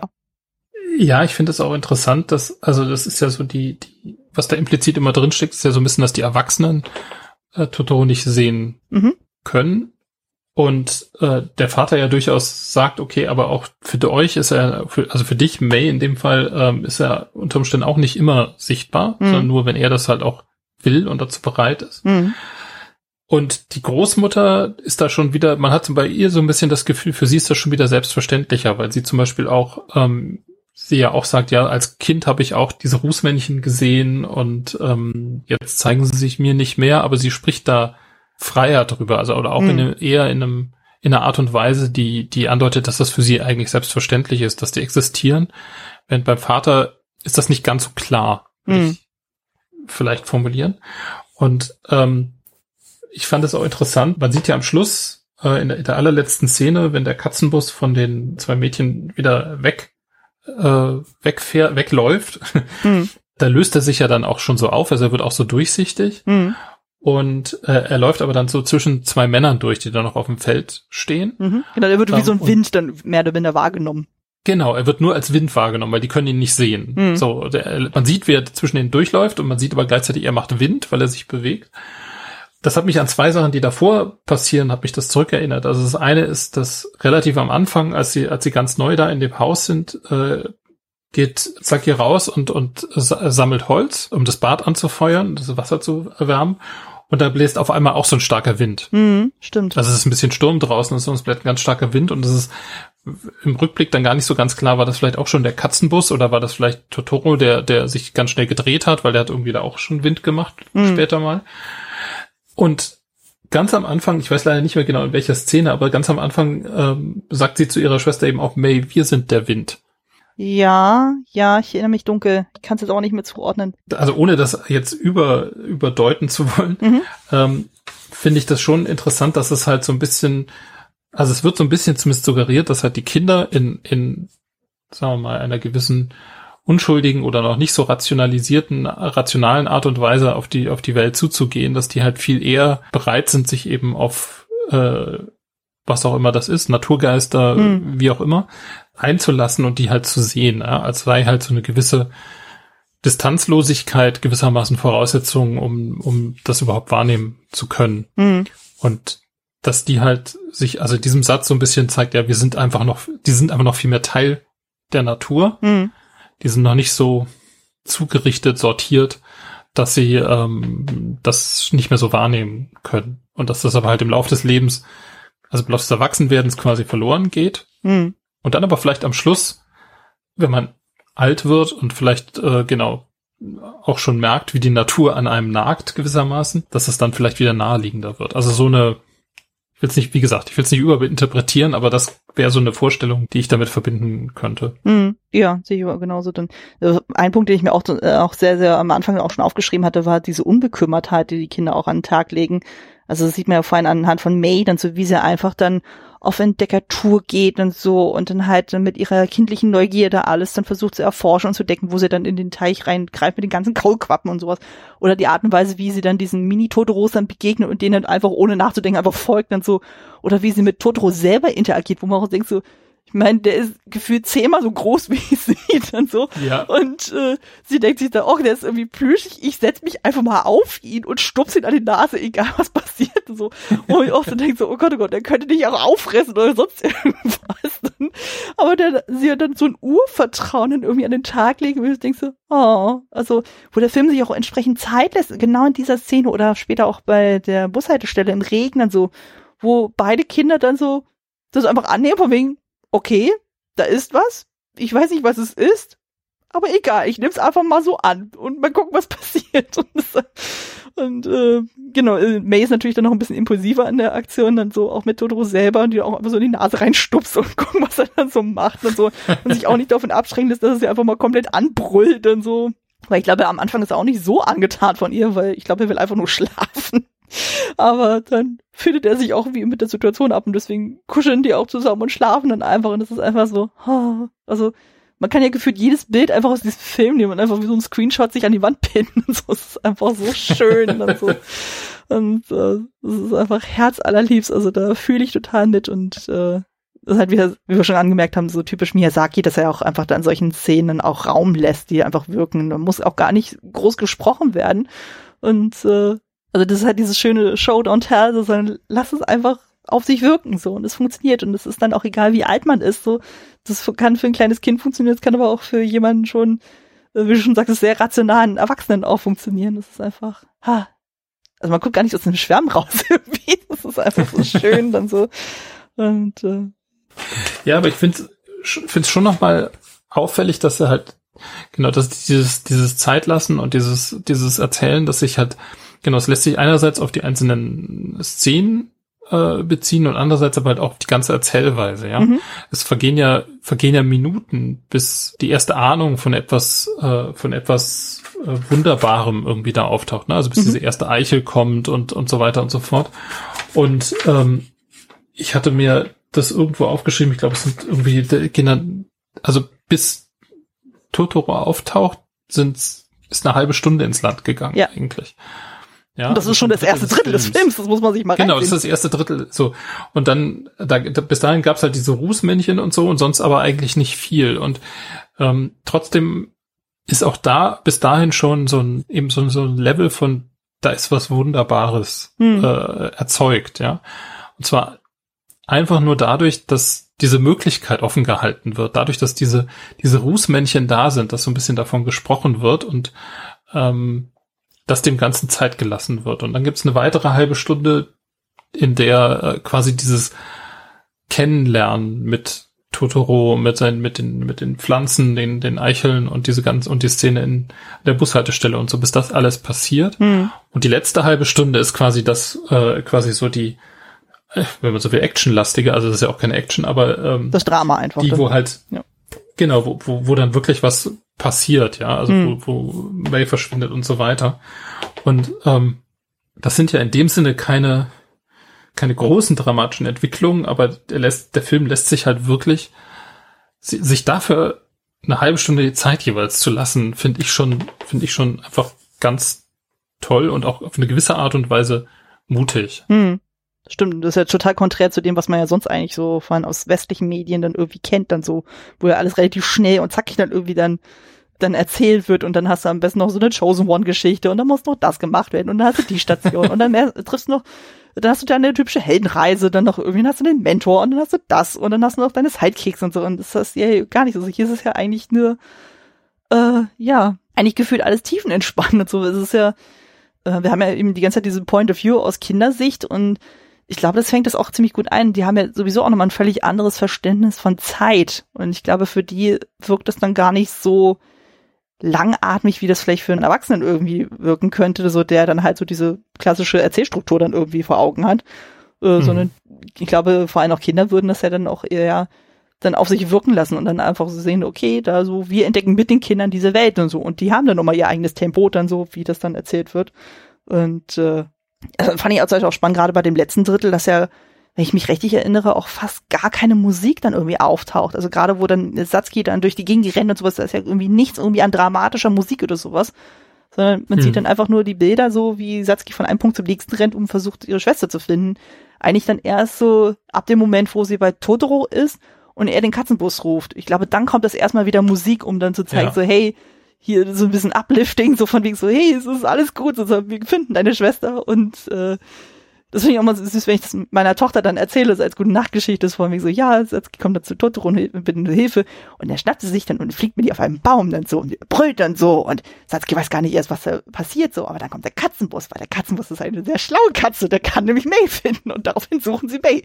Und auf die Weise kriege ich meine Tochter total dann äh, gehuckt und so und die ist dann, sitzt mir dann quasi so vor der Nase und will diese Geschichte hören.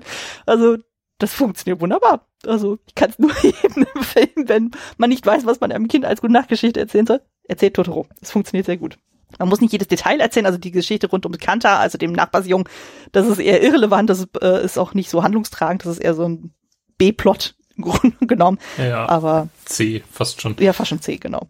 Es war auch irgendwie niedlich zu beobachten, dann so wie, äh, wie der Junge dann so völlig verkrampft auf diese Mädchen, vorhin auf Satsuki dann reagiert und wie die beiden dann so mitten, äh, miteinander interagieren, aber für den Hauptplot ist das eigentlich nicht relevant. Also da ist ja jetzt nicht so, ja, nicht allzu wichtig. Ich meine, gut, der bringt den Schirm dann irgendwie, aber das ist mehr so ein Nebending. So. Also man könnte, glaube ich, auch auf die Figur ganz gut verzichten, wenn man so drüber nachdenkt und so. Wobei er hat ja dann den Onkel, weswegen äh, sie ja dann telefonieren kann. Das äh, wäre vielleicht noch so ein Connection-Punkt, Ja, ja, wo man das, ja, genau. ja, von daher.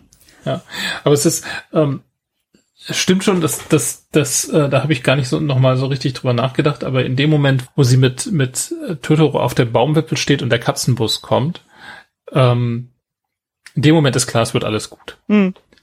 Und zwar auch durch die Musik. Und vorher habe ich, also wenn ich mich recht entsinne, ist das, was man vor allem hört, ist halt ihr Schnaufen. Mhm. So dass sie halt, weil sie, weil sie läuft und läuft und läuft und sie äh, fragt ja immer wieder unterwegs Leute, sie trifft ja dann Leute und so. Hm. Und so dieses, genau, diese, dieses Schnaufen vom Laufen, diese, die, die, dieses rhythmische und so, das ist quasi schon Ton und dramatische Musik genug, wenn man so will. Hm. Ähm, das reicht mir da völlig. Ja, absolut. Und so. Also man, ich finde, man muss das ja auch nicht irgendwie überdramatisieren.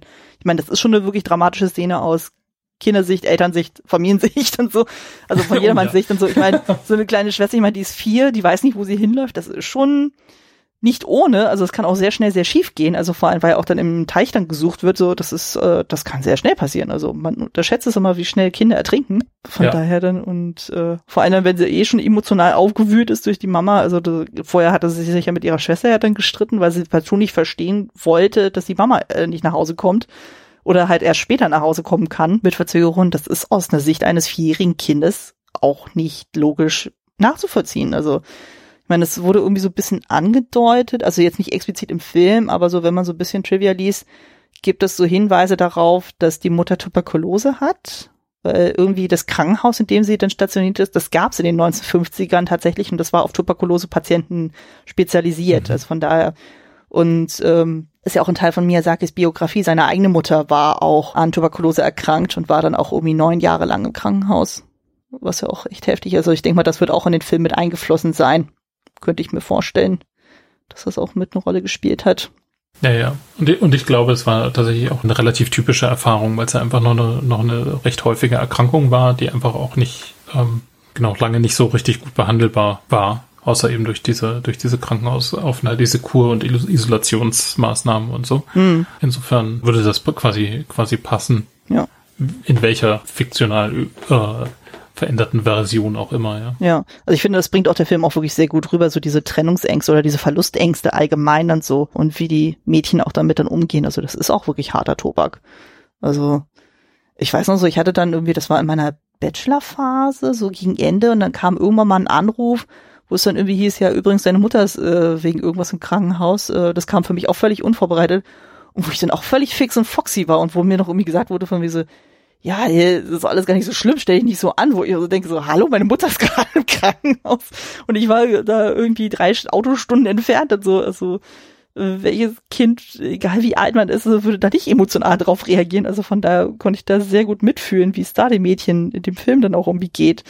Also finde, das sollte man dann auch schon entsprechend ernst nehmen und so. Dass das natürlich für Kinder nochmal eine andere Tragweite hat, als jetzt für einen Erwachsenen, der das irgendwie besser einschätzen kann, von wegen, okay, es ist jetzt irgendwie Krankenhausaufenthalt, weil den und den und den Grund, aber wir wissen, man kann die und die Maßnahme ergreifen, damit es der Person besser geht. So einem Kind kannst du das nicht erklären. Also woher soll es dann die Prozesse verstehen? Ja, und vor allem ist für das Kind halt die, die Welt ja noch viel kleiner. Also Ja. das, für, für das Kind sind halt die Eltern, also gerade für so ein kleines Kind sind die Eltern halt die ganze Welt eigentlich. Hm. Und ähm, wenn man älter wird, dann genau fängt man vielleicht an zu begreifen, dass die Eltern nicht immer da sein werden. Hm. Das ist für May, glaube ich, noch gar nicht vorstellbar. Hm. Und wenn man das aber begreift, dann ist natürlich, sind die Eltern immer noch die ganze Welt, ja. Und das ist, ähm, diese Vorstellung ist dann so derart beängstigend, dass man eigentlich gar nichts damit anfangen kann. Also Hm. ich glaube, das kommt da auch schon relativ gut zum Ausdruck Ja. im Film. Ja. Aber immerhin wird ja auch äh, ganz schön gezeigt, so wie dann die Mutter auch versucht, da eigentlich relativ positiv mit der ganzen Situation umzugehen und auch dann versucht dann gegenüber ihren Mädchen dann auch irgendwie positiv zu bleiben, so und die dann auch, es gibt, man sieht ja einmal tatsächlich, wo sie dann im Krankenhaus dann so tatsächlich dann vor Ort besucht wird von den Mädchen. Mhm. Und die dann auch irgendwie eigentlich sehr guter Dinge ist und so und die auch erzählt von mir so, ja, habt ihr euch denn gut in dem Haus eingelebt und so, ja, da gibt's Geister und da gibt's so Virusmädchen so, oh Mensch, das klingt so spannend und so. Und dann und ich denke so, oh, das ist süß dann so. Und die dann auch, ähm, als dann der Vater gegen Ende des Films ja dann bei ihr nochmal ist und so und wo dann die Mutter auch sagt so, ja, das ist schon ziemlich viel, was dem Mädchen dazu gemutet wird vor einem Satz geht, die dann halt äh, versucht, die stark zu sein, aber die Mutter durchschaut sie natürlich sofort. Ich meine, jeder kennt sein eigenes Kind und weiß, wie es tickt und so. Von daher, das kann ich, fand ich sehr nachvollziehbar, wo ich denke, ja, ja, ich fühle es. Total dann so. Also von daher, also wie gesagt, das ist halt so dieses Schöne bei diesen Miyazaki-Filmen. Also die mögen total abgefahren sein, so in ihren Fantasieelementen so, aber so diese, ja, so, ja, ähm, ich weiß gar nicht, wie ich das beschreiben sozusagen, aber das sind so viele Sachen, die so geerdet wirken und so einfach so natürlich so und einfach sehr gut beobachtet so. Und das sind halt so diese kleinen Sachen, wo ich mir denke, so ja, also ich glaube, das ist auch so ein bisschen dieser Zauber von den Miyazaki-Filmen oder von Studio Ghibli, so die das einfach schaffen, dann so relatable zu machen. Wo ich mir denke, so, oh ja, also da kann, äh, das ist halt für mich auch so der Punkt, wo ich dann einfach sagen kann, okay, das ist etwas, was ich dann auch meiner Tochter mitgeben möchte, wo ich denke, so, das sind so zauberhafte Filme, ich möchte, dass sie die auch wertschätzt und so und, äh, oder wo ich dann hoffe, dass sie auch eine ähnliche Liebe für die empfinden wird, wie ich das tue. Und ja. Ja. Ich will noch, noch einen Aspekt ähm, an Totoro, also an der Figur irgendwie anmerken, der, ja. der mir aufgefallen ist. Du hast das vorhin schon mal gesagt, dass der, mit der Katze zum Beispiel, mit dem Grinsen und so, ähm, das gar nicht so eindeutig ist, was das für eine Figur ist und mhm. wie, ob die wirklich immer positiv ist und so, ne? Also auch in der, in der Orientierung vielleicht an der, an der Grinsekatze und so. Mhm. Ähm, und ich finde es bei Totoro auch so interessant. Also der ist grundsätzlich natürlich eben genau dieses fluffige, weiche, sympathische Wesen. Mhm. Ähm, aber wie du ja auch schon gesagt hast, der hat dann, ne, wenn er, wenn er brüllt, wenn er, äh, wenn er pustet und so, dann hat er halt so einen ganz riesigen Mund mit großen Zähnen und das eigentlich gar nicht, also es sind zwar keine Reißzähne, aber es ist schon irgendwie nicht so ganz klar, mhm. ob das jetzt immer nur eine positive Figur ist. Und das Gleiche trifft für mich auch auf seine Krallen zu oder Klauen oder was, wie auch immer man das wirklich nennen will, weil die sind schon sehr lang und mhm. sehr spitz. Mhm. Und er geht damit wahnsinnig feinfühlig um. Also man, man sieht ihn ja auch wirklich mit den, damit, also mit den Klauen, mit den Kindern interagieren. Mhm. Dass er auch Dinge, wirklich kleine Dinge aufnimmt, also zum Beispiel das Geschenk quasi so ganz fein äh, da so zwischen hält, wie halt zwischen Fingern. Mhm. Aber steckt halt hinter also diese Merkmale tragen für mich immer auch so eine gewisse Ambivalenz drin, dass mhm. er könnte anders, ja. Ja. So laut wie er da oben steht und brüllt, er ist auch einfach eine Macht. Er ist irgendwie oder er hat Stärke, die eben auch nicht kontrollierbar ist. Mhm. Also die sich jetzt positiv für die Kinder einsetzt, die sie behütet, die und so weiter. Das muss aber nicht zwingend so sein. Mhm. Und es wird nicht thematisiert, also es wird auch nie, es passiert ja auch nicht in der Richtung. Mhm. Aber es ist eben gleichzeitig keine Figur, die, die eben nur dieses fluffig niedliche hat, sondern und ich kann gar nicht so genau fassen, wie das, wie dieser Effekt entsteht. Ähm, aber man hat immer das Gefühl, da ist eine Wildheit dahinter, eine, eine Nicht-Kontrollierbarkeit, mhm.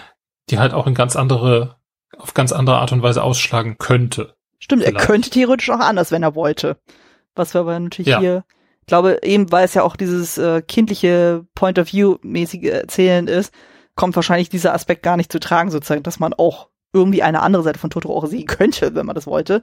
Aber ja, du hast schon recht. Also man also, wenn es nicht wollte. Ja, ja, so, also ähm, nee, aber du hast schon recht. Also man könnte ja durchaus ähm, denken so, naja, er könnte auch irgendwelches äh, irgendwelche anderen Gedanken haben und so, dass er nicht immer nur äh, groß und niedlich und fluffig ist, also so sanfter Riese mäßig, sondern dass da auch irgendwelche anderen Seiten sind. Also könnte man auch vorstellen, wenn da mal irgendwie eine richtig, richtig, richtig bedrohliche Szenerie ist, also was ich, wenn die Kinder zum Beispiel bedroht werden, dass er auch anders könnte.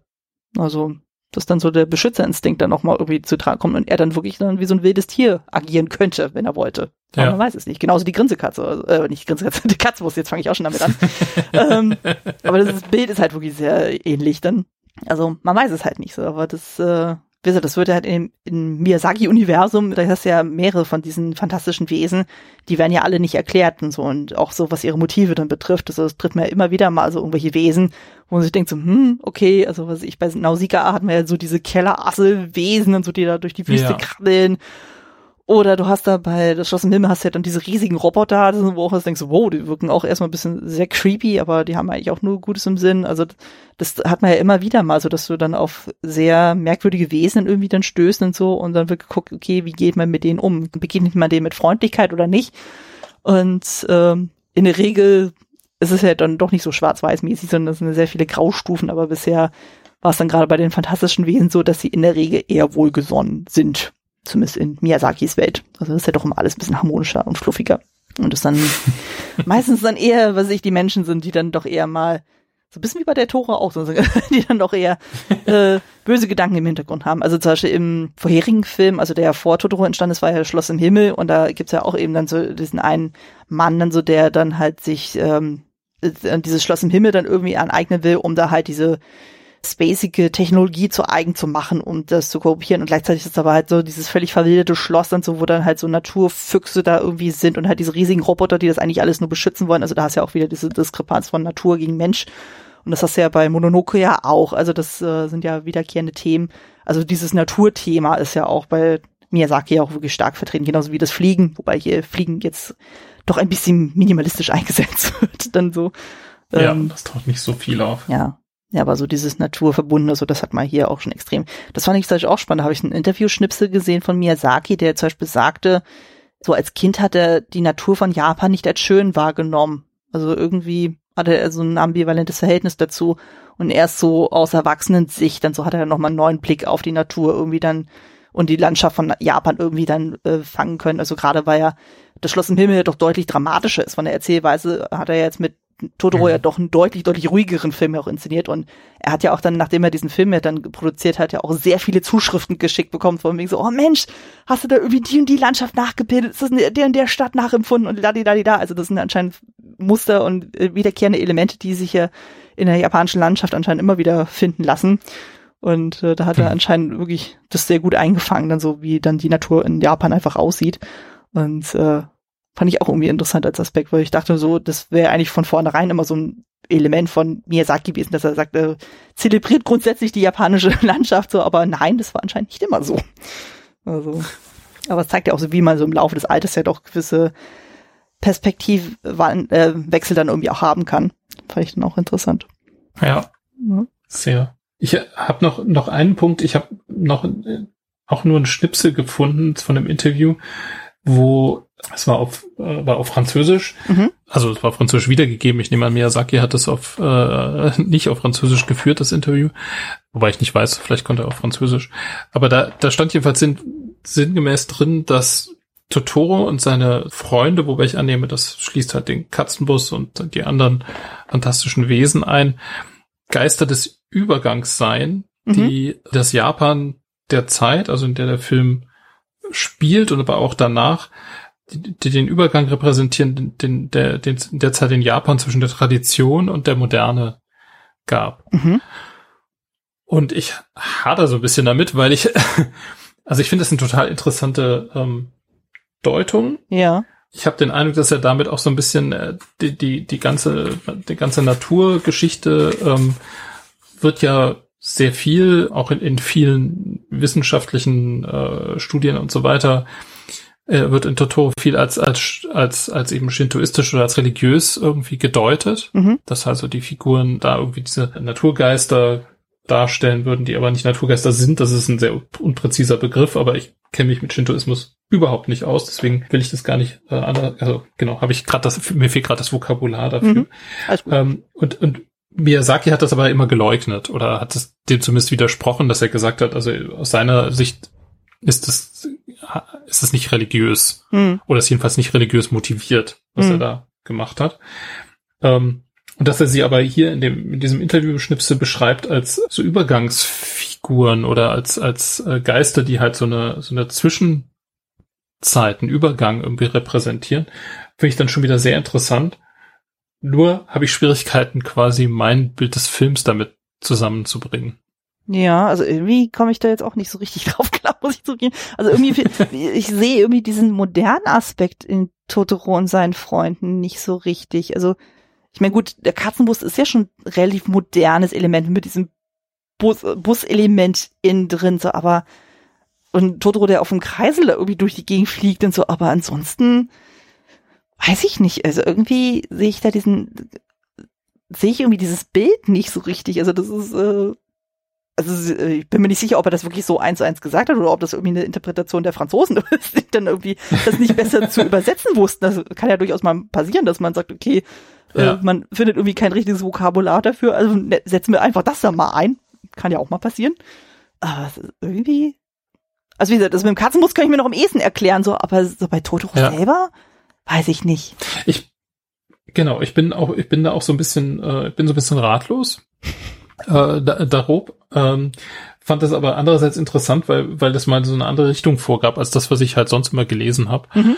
Ähm, nur, dass es mir auch nicht weiterhilft. Deswegen äh, dachte aber, genau, ich, geb's, ich werf's mal in die Diskussion und vielleicht fällt ja jemandem anderen, der oder die zuhört, dazu vielleicht was ein.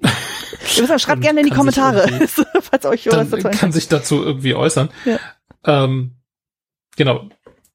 Also so eine vage Idee, die ich haben könnte, wäre, dass das quasi so äh, in dem Augenblick, in dem man quasi den natürlichen Umgang mit der Natur oder so einen selbstverständlichen Umgang mit der Natur irgendwie verliert, dass man quasi so Personifizierung oder so so ähm, ja im Grunde Personifizierung braucht, um sich damit auseinanderzusetzen, hm. wäre denkbar, widerspricht aber ein bisschen dem, dass es halt solche Personifizierungen ja schon sehr lange gibt. Hm. Also die Vorstellung von im weitesten Sinne Naturgottheiten oder Naturgeistern oder so ist ja keine, äh, die auch durchaus dann schon in irgendeiner Personenform auftauchen. Das ist ja keine, die erst quasi im Übergang zur modernen oder zur, zur, zur technologischen Gesellschaft aufgetaucht sind, sondern das ist ja was Altes. Ja. Deswegen, mh, hm, ich habe es gefunden und war so ein bisschen so, mh, hm, mal gucken. Ja. Aber es ist ein interessanter Aspekt, so kann ich damit anfangen. Ja, also habe ich bisher auch noch nicht gehört, also finde ich auf jeden Fall spannend. Also von der gut, dass du es erwähnt hast. Aber ich bin jetzt tatsächlich auch ein bisschen ratlos, muss ich gestehen. Also, also das ist, äh, ja, also ich meine, gut, jetzt wie gesagt, das Bild vom Katzenbus und so, das äh, kann ich, damit kann ich noch ein bisschen da, äh, äh, d'accord gehen, aber Totoro selber, also, I don't know, also ich finde ihn ja eigentlich relativ zeitlos als Figur selber. Also, weil dadurch, dass er ja so dieses sehr animalische auch irgendwie hat, also man weiß jetzt nicht so richtig, was er genau ist und so ist er wirklich eine Mischung aus allem von irgendwie Bär, Hase, Eule, Katze, was auch immer. Und so ist ja eine krude Mischung aus allem und so, aber wirkt ja trotzdem sehr niedlich und fluffig und liebenswert dann so, aber ja, also das, das ist tatsächlich jetzt etwas, wo äh, muss wahrscheinlich noch ein paar Nächte drüber schlafen, um da irgendwie vielleicht noch ein paar Gedanken dazu machen zu können. Aber wie gesagt, falls ihr da draußen irgendwie was dazu wisst oder äh, ihr Ideen dazu habt, lasst es uns gerne wissen. Also das ist ja durchaus ein Aspekt, über den man ja gerne noch weiter sprechen könnte, auch abseits des Podcastes. Von daher. Ähm, hast du denn sonst noch irgendwelche Punkte, die du noch erwähnen möchtest? Weil ich hätte jetzt alle durch, die ich jetzt habe. Weil so irrsinnig viel ist es jetzt nur auch wieder nicht bei diesem Film, muss man auch dazu gestehen. Aber ich habe das Gefühl, wir haben schon relativ viel rausgeholt. Ja, das Gefühl habe ich auch. Also gerade die inhaltlichen Themen, aber auch ein bisschen die Gestaltung hm. äh, kam jetzt immer schon wieder zur Sprache. Insofern habe ich, glaube ich, ich bin weitgehend glücklich und leer geredet. Sehr schön, sehr schön. Genau, dann ein bisschen Gesprächsstoff haben wir ja noch so, aber wir sind ja schon langsam beim Ausklingen des Ganzen. Ähm, wir kommen mal zum persönlichen Fazit. Ist der Film es wert, geschaut zu werden und wem würden wir den Film empfehlen? Muss ich das jetzt wirklich noch beantworten? ähm. Ich glaube, also es ist ja. schon relativ gut rausgehört, dass wir den ja. auf jeden Fall sehr gut finden. Aber es ist die Frage, wem würden wir es am ehesten nahelegen, wenn wir jetzt sagen, okay, weil nicht jeder ist ja anscheinend für den Film ja zugänglich, wie wir rausgehört haben. Also alleine jene, die sagen, die mögen keine Kinder, ist schon ein bisschen schwierig. Ja, aber das finde ich doch sehr spezifisch. Also ja, ja. ich meine, grundsätzlich würde ich sagen, ich würde den Film jedem empfehlen. Es ist einfach ein Wund es ist wirklich ein wunderschöner Film. Es ist darüber hinaus ein Film, den nicht gesehen zu haben, einem ein gutes Stück Glück vorenthält. Mhm. Und das wollen wir jetzt ja nicht wenn man mit Animationsfilmen generell nichts anfangen kann, wenn man nur sich für actiongetriebene Filme interessiert oder immer unbedingt ein trauriges vernichtendes Ende benötigt, dann sollte man wahrscheinlich einen Bogen um diesen Film machen, aber ansonsten tut man sich halt, genau, es fehlt einem was, hm. wenn man ihn nicht gesehen hat. Ja. Ich denke auch, es ist auf jeden Fall ein zauberhafter Film, der jedem aus der Familie gefallen könnte. Aber ich denke auch, wenn man gerade so ein Fable hat für sehr ruhige Filme und auch kein Problem hat, dass es etwas langsamer erzählt wird, dass da nicht so viele Plotpoints drin sind, denke ich mal, ist man da auf jeden Fall sehr gut aufgehoben. Und vor allem, das ist so ein Film, gerade wenn es einem nicht so gut geht, dann so, denke ich ja, das ist wirklich so die beste Self-Care-Methodik, die man anwenden könnte, um sich äh, was Gutes zu tun, denke ich mal. Also ich glaube, mehr kann man dazu auch gar nicht mehr sagen. Ähm, aber dann kommen wir auch schon direkt zum nächsten Part, den ich ja sehr, sehr liebe bei diesem Podcast. Ähm, angenommen, wir wollen ein Double Feature machen oder eine Filmthemenwoche. Welche Filme würdest du mit Totoro kombinieren? Ja, ich finde das gar nicht so einfach. Ähm, also ich meine, das naheliegende, was man so, was man sofort sagen würde, wäre irgendwie äh, halt ne die Kinderfilmtrilogie von von Ghibli, also noch Ponyo und Kikis kleiner Lieferservice. Mhm. Ähm, das ist quasi so das wirklich naheliegende. Andererseits weiß ich gar nicht, ob ich das unbedingt sofort empfehlen würde, weil ich das Gefühl habe, die Ghibli-Filme dürfen gerne mit ein bisschen Abstand voneinander gesehen werden, mhm. weil es fast ein bisschen zu viel Harmonie manchmal. zu viel Flausch. Äh, zu viel Flausch. Ähm, was mir dazu eingefallen ist, also zwei Filme, die ich vorschlagen würde, die man quasi in einer Reihe sehen könnte mit meinem Nachbar Totoro. Ähm, sind zwei Filme, die aus unterschiedlichen Perspektiven von der Erzählweise her gut funktionieren. Das sind jetzt beide, da schweben meine Gedanken halt noch am ehesten drin, sind beides eher Kinderfilme und haben beide kindliche Protagonistinnen, mhm. sind aber ein bisschen an, unterschiedlich darin, wie sie damit verfahren. Ähm, das eine ist Ronja Räubertochter, mhm. der von der Erzählweise für mich deshalb ähnlich funktioniert, weil er eine ähnlich ruhige Erzählweise hat, weil er zwar einen etwas, sagen wir mal, größeren dramatischen Konflikt hat, ähm, der auch eigentlich, also für Kinder schon ziemlich knackig ist, nämlich dieser zentrale Konflikt direkt mit dem eigenen Vater, mhm. der da ausgetragen wird. Er ist länger, also ist als Film insgesamt länger und hat aber eine ähnlich fantastische Welt, mhm. auch wenn die natürlich ganz anders ist. Ähm, aber eine ähnlich fantastische Welt, die quasi in, in, in der realen Welt, so real sie denn auch sein mag, irgendwie halt noch so Füße drin hat. Ähm, und ich liebe ihn sehr. Er ist ganz toll. Der zweite Film, der in die Reihe irgendwie auch passt, ist Molly Monster. Mhm. Meines Erachtens viel zu wenig gesehen. Und der passt für mich deshalb so rein, weil er sich ganz konsequent in den Blickwinkel des Kindes, der Hauptfigur, also in dem Fall Molly Monster, verhakt und daran bleibt. Und der erzählt dann was völlig anderes und macht das auch in, einer, in einem völlig anderen äh, Tempo, also es ist viel, da ist viel mehr Drive drin, da sind viel mehr Ortswechsel drin, da ist viel mehr ähm, Bewegung. Mhm. Aber der Film hat ganz klar ein sehr junges Publikum im Blick, hat überschaubare Spannungsbögen, also überschaubar sowohl im Sinne von der Dramatik, der, der Bedrohung, die da eventuell auftaucht, die nicht wirklich groß ist, äh, und in der Länge der Spannungsbögen, die immer relativ kurz sind. Das heißt, es gibt zwar eine große überspannende Handlung, aber kleine Erzählhandlungsbögen, die ähm, quasi gut erfassbar sind, auch für jüngere Kinder.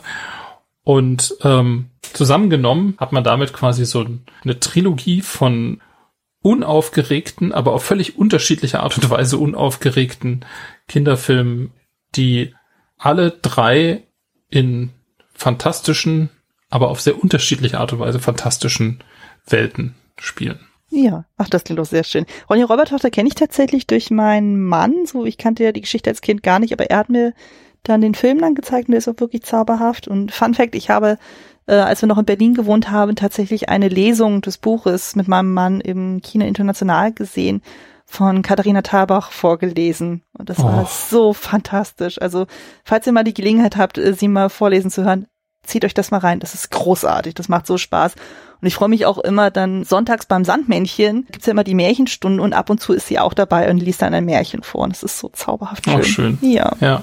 Also kann ich auch nur sehr naheliegen. So Molly Monster muss ich tatsächlich auch noch nachholen, aber meine Tochter ist ja auch bei dem Alter, wo man ihr das auch mal zeigen könnte. Dann hätte ich auf jeden Fall eine gute Gelegenheit, das dann auch mal nachzuholen. Tatsächlich. Aber ich würde es mir natürlich vorweg dann erstmal angucken, bevor ich sie ihr dann zeige, um zu, einzuschätzen, wie sie drauf reagiert. Äh, ja, aber es ist eine schöne Filmauswahl. Ich hatte irgendwie mehrere Sachen dann irgendwie aufgeschrieben, wo ich dachte, hm, was kann man am besten dann irgendwie dazu packen? Und ich habe mich jetzt mal für drei Filme entschieden. Also du kennst die alle, das weiß ich auf jeden Fall. Ähm, mal gucken, wie du dazu stehst. Das eine wäre Paddington 2, weil er einfach auch so Aha auch so, so ein Kuscheldeckenfilm ist und so, der einfach schön oh, ist, ja. liebevolle Figuren. Da gibt's zwar tatsächlich eine Antagonistenfigur, aber die ist halt so überdreht, dass, dass es schon wieder eher bizarr ist und äh, allein dieses Segment dann so, Achtung Spoiler, mit dem Gefängnis und wo das alles sich auf einmal in so eine Wes Anderson-Szenerie dann irgendwie gefühlt verwandelt, das ist einfach nur schön und so und äh, am Ende hat man das Gefühl, die Welt ist einfach nur toll und es ist einfach zauberhaft.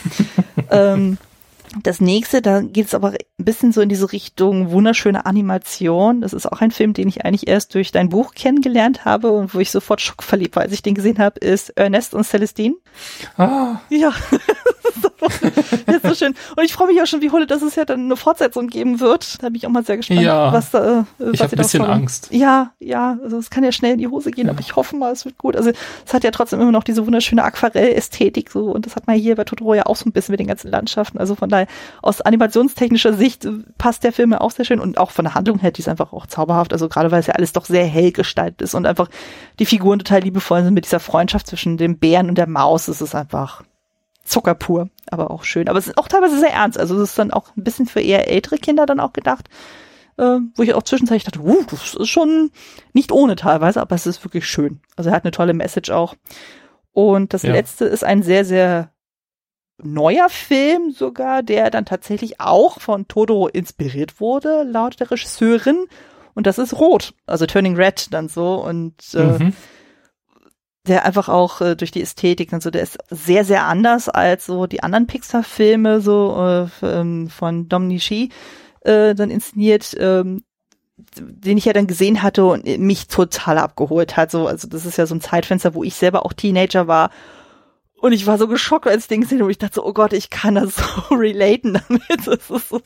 Und ich habe den auch, ich habe den jetzt auch schon zwei, drei Mal gesehen, immer wenn es mir nicht gut ging, wo ich dachte so, oh, der holt mich so ab. So, und das ist einfach auch für mich so ein, so ein Kuscheldeckenfilm, wo ich denke so, ja, das ist meins und so. Und einfach auch dieses Design von diesem roten Panda, das hat schon ein bisschen so Totoro-Vibes dann irgendwie, wenn auch ein bisschen dramatischer alles dann so, weil aus der Sicht eines Teenager-Mädchens, also ich könnte mir vorstellen, wenn Satsuki etwas älter wäre, könnte man sie auch gut in so ein Setting dann irgendwie stecken. Aber es ist einfach auch sehr, sehr liebevoll gestaltet. Und äh, da haben wir auch so diese äh, teils autobiografischen Elemente auch drin, was wir hier bei Totoro mit der Krankheit der Mutter ja auch irgendwie haben. Also von da wäre da auch so ein bisschen mhm. die Connection dann auch, würde ich da ziehen. Genau. Und nochmal äh, eine Special Mention hatte ich ja am Anfang des Films ja schon mal erwähnt, äh, die Abenteuer des kleinen Panda. Ähm, also quasi diese Miniserie Kurzfilmreihe dann so mit diesem äh, Babypanda und dem Papa-Panda, so, die dann das Mädchen dann besuchen, einfach mal bei der einziehen und so, um einfach mal zu verstehen, so wie aus diesem Film dann Totoro quasi wurde oder ver vermutlich dann Totoro wurde oder inspiriert wurde, äh, kann man sich jetzt auch mal reinziehen. So, ich pack das in die Show Notes auf jeden Fall. Also wenn ihr dann guckt bei, äh, bei Filmempfehlungen, da findet ihr das alles auf jeden Fall. Da sind entsprechend die Verlinkungen da. Also müsst ihr auch nicht weit suchen. Genau, dann kommen wir auch schon direkt zum Abschluss. Du darfst noch mal ein bisschen Werbung für dich machen. Wo kann man dich finden, wenn man dich im schönen Internet finden möchte? Wer mich im schönen Internet finden möchte, kann das tun unter kinderfilmblog.de. Gerne sonst auch, da ist dann aber nicht ganz so viel äh, Aktuelles und nicht so viel zu filmen, nicht nur zu filmen zu finden unter rochuswolf.de in einem Wort mit Doppel F. Ähm, genau, und bei der Gelegenheit mache ich auch nochmal Werbung für meine beiden Bücher die so komisch ähnliche Titel haben und dann aber doch ganz unterschiedlich sind.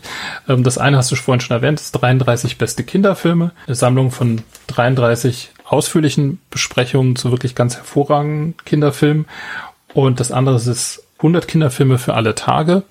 Das ist so ein bisschen ein Effekt der Corona-Pandemie gewesen, in dem ich ähm, eine Zeit lang auf Kinozeit ähm, jeden Tag einen Kinderfilm aus dem im Streaming vorgestellt habe und die Sachen habe ich da nochmal leicht überarbeitet zusammengetragen. Das heißt, es sind 100 wirklich gute Kinderfilme, äh, beziehungsweise eigentlich 99 und eine Serie, die man äh, zufall einigermaßen zuverlässig inzwischen ist nicht mehr ganz aktuell auf irgendeinem Streamingdienst finden wird. Und ähm, die sind quer durch alle Altersstufen, fangen an mit drei, vier Jahren und gehen hoch bis zwölf, sodass eigentlich für Eltern immer was dabei sein sollte, Ja. ähm, was sie ihren Kindern zeigen können. Ja, ich habe beide Bücher auch hier stehen, so es ist äh, wirklich ein sehr, sehr guter Leitfaden, so gerade wenn man guckt, okay, das Kind hat jetzt irgendwie das und das Alter, so kann man grob so orientieren, so ähm, was könnte man da als nächstes gucken? Ich freue mich dann immer, wenn ich dann so einen Film finde, so wo ich denke, so, ah Mensch, den kenne ich ja auch und habe dann sogar teilweise einen Podcast besprochen. Das ist manchmal ein bisschen ironisch dann auch. Und ich denke, ach Mensch, schön und so. Ich weiß nicht, ist dann irgendwann noch mal ein nächstes Buch dann geplant oder ist jetzt erstmal so soweit erstmal bedient, das Bedürfnis, äh, was niederzuschreiben? Nein, ich wollte tatsächlich noch, äh, also ist ein bisschen langweilig. Ich wollte tatsächlich ein Sequel machen äh, zu äh, nochmal 100 Kinderfilme für alle Tage. Ich hoffe, dass ich in diesem Jahr tatsächlich komme, das fertig zu machen. Ah, sehr schön. Ähm, dann gibt's noch, genau, theoretisch noch ein anderes Projekt, aber darüber spreche ich noch nicht, weil das noch nicht so weit gediehen ist, Ah, dass okay. ich mir zutraue, da wirklich was zu sagen. Ist noch nicht spruchreif, das ist okay. Nein, noch nicht. Alles gut, alles gut, wunderbar. Genau, packen wir alles in die Shownotes. Also die Bücher könnt ihr ohne Probleme bestellen, das ist überhaupt kein Problem. Äh, Ich hatte ja das Glück, zumindest das erste Buch dann direkt im Buchladen dann auch zu kriegen. Also, Als du es dann präsentiert hattest, dann hatte ich das direkt schon in der Hand. Das andere musste ich dann noch per Internet bestellen. Aber ist ja alles da, ist alles gut. Und äh, genau. Klassiker Fable und Kostüm Fable findet ihr wie gewohnt bei klassiker-fable.de. Das Ganze ist im Haus der Second Unit. Ihr findet mich damit bei sämtlichen Podcatchern, bei iTunes, bei Spotify und auch bei Mastodon. Und ihr könnt mir aber auch auf Instagram folgen. Da habe ich so einen Sammelaccount mit all meinen Podcasts unter dem Nickname Kostümfrau Podcast. Kostümfrau mit UE.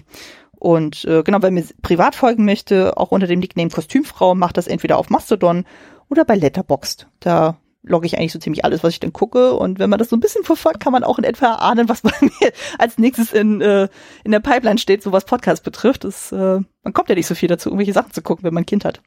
Aber Kind wird ja irgendwann auch mal älter, dann wird es, glaube ich, auch ein bisschen entspannter. Und genau. Gibt's dann andere Sachen, die das Kind sehen will? Das wird Ja. dann interessant. Ja, das wird richtig spannend. Also, wir sind noch sind wir auf dem äh, Niveau so Sendung mit dem Elefanten und so. Wir steigern uns. Ich meine, das ist auch ein sehr schönes Konzept. Also von daher, das funktioniert auch gut. Man muss ja mit irgendwas anfangen. Und äh, man lernt auch Ja. was tatsächlich dabei. Also so ist es ja nicht. Genau. Ich danke dir herzlichst, dass du hier äh, beigeschaut hast und mit mir diesen wunderschönen Film besprochen hast. Ich bedanke mich für die Einladung. Es war ein großes Vergnügen. Ja, ja. Vor allem, Ich hoffe mal, dass wir uns ja dann in meinem anderen Podcast dann auch noch mal hören werden. Ich weiß noch nicht wann genau, aber du hattest dir ja schon den Film Das singende klingende Bäumchen gewünscht. Ich hab's auf meinem Ja. Und äh, ähm, ich weiß gar nicht mehr, in welcher Podcast-Folge das bei dir war. Ich glaube, das war, wo Patrick äh, Lohmeier vom Bahnhofskino zu Gast war, wo er über sein äh, Trauma-TV-Buch gesprochen hat. Und ich glaube, im Rahmen dessen Ja. hattet ihr auch über diesen Film kurz gesprochen. Wo ich Ja, dann auch erstmal dachte, so, genau. was? da gibt's eine Horrorgeschichte dazu? Quasi. Dazu gibt's eine Horrorgeschichte. Ja. Da, da müssen wir uns dann drüber unterhalten. Ich wusste das auch nicht. Ich habe das dann irgendwann gelesen. Ja. Und es ist eine völlig bizarre Horrorgeschichte. Es ist sehr lustig. hört entweder in dieser Folge dann rein oder hört dann äh, in die künftige Folge bei Ungeheuerlich Schön nochmal rein. So, ich werde das entsprechend dann äh, dafür Werbung machen.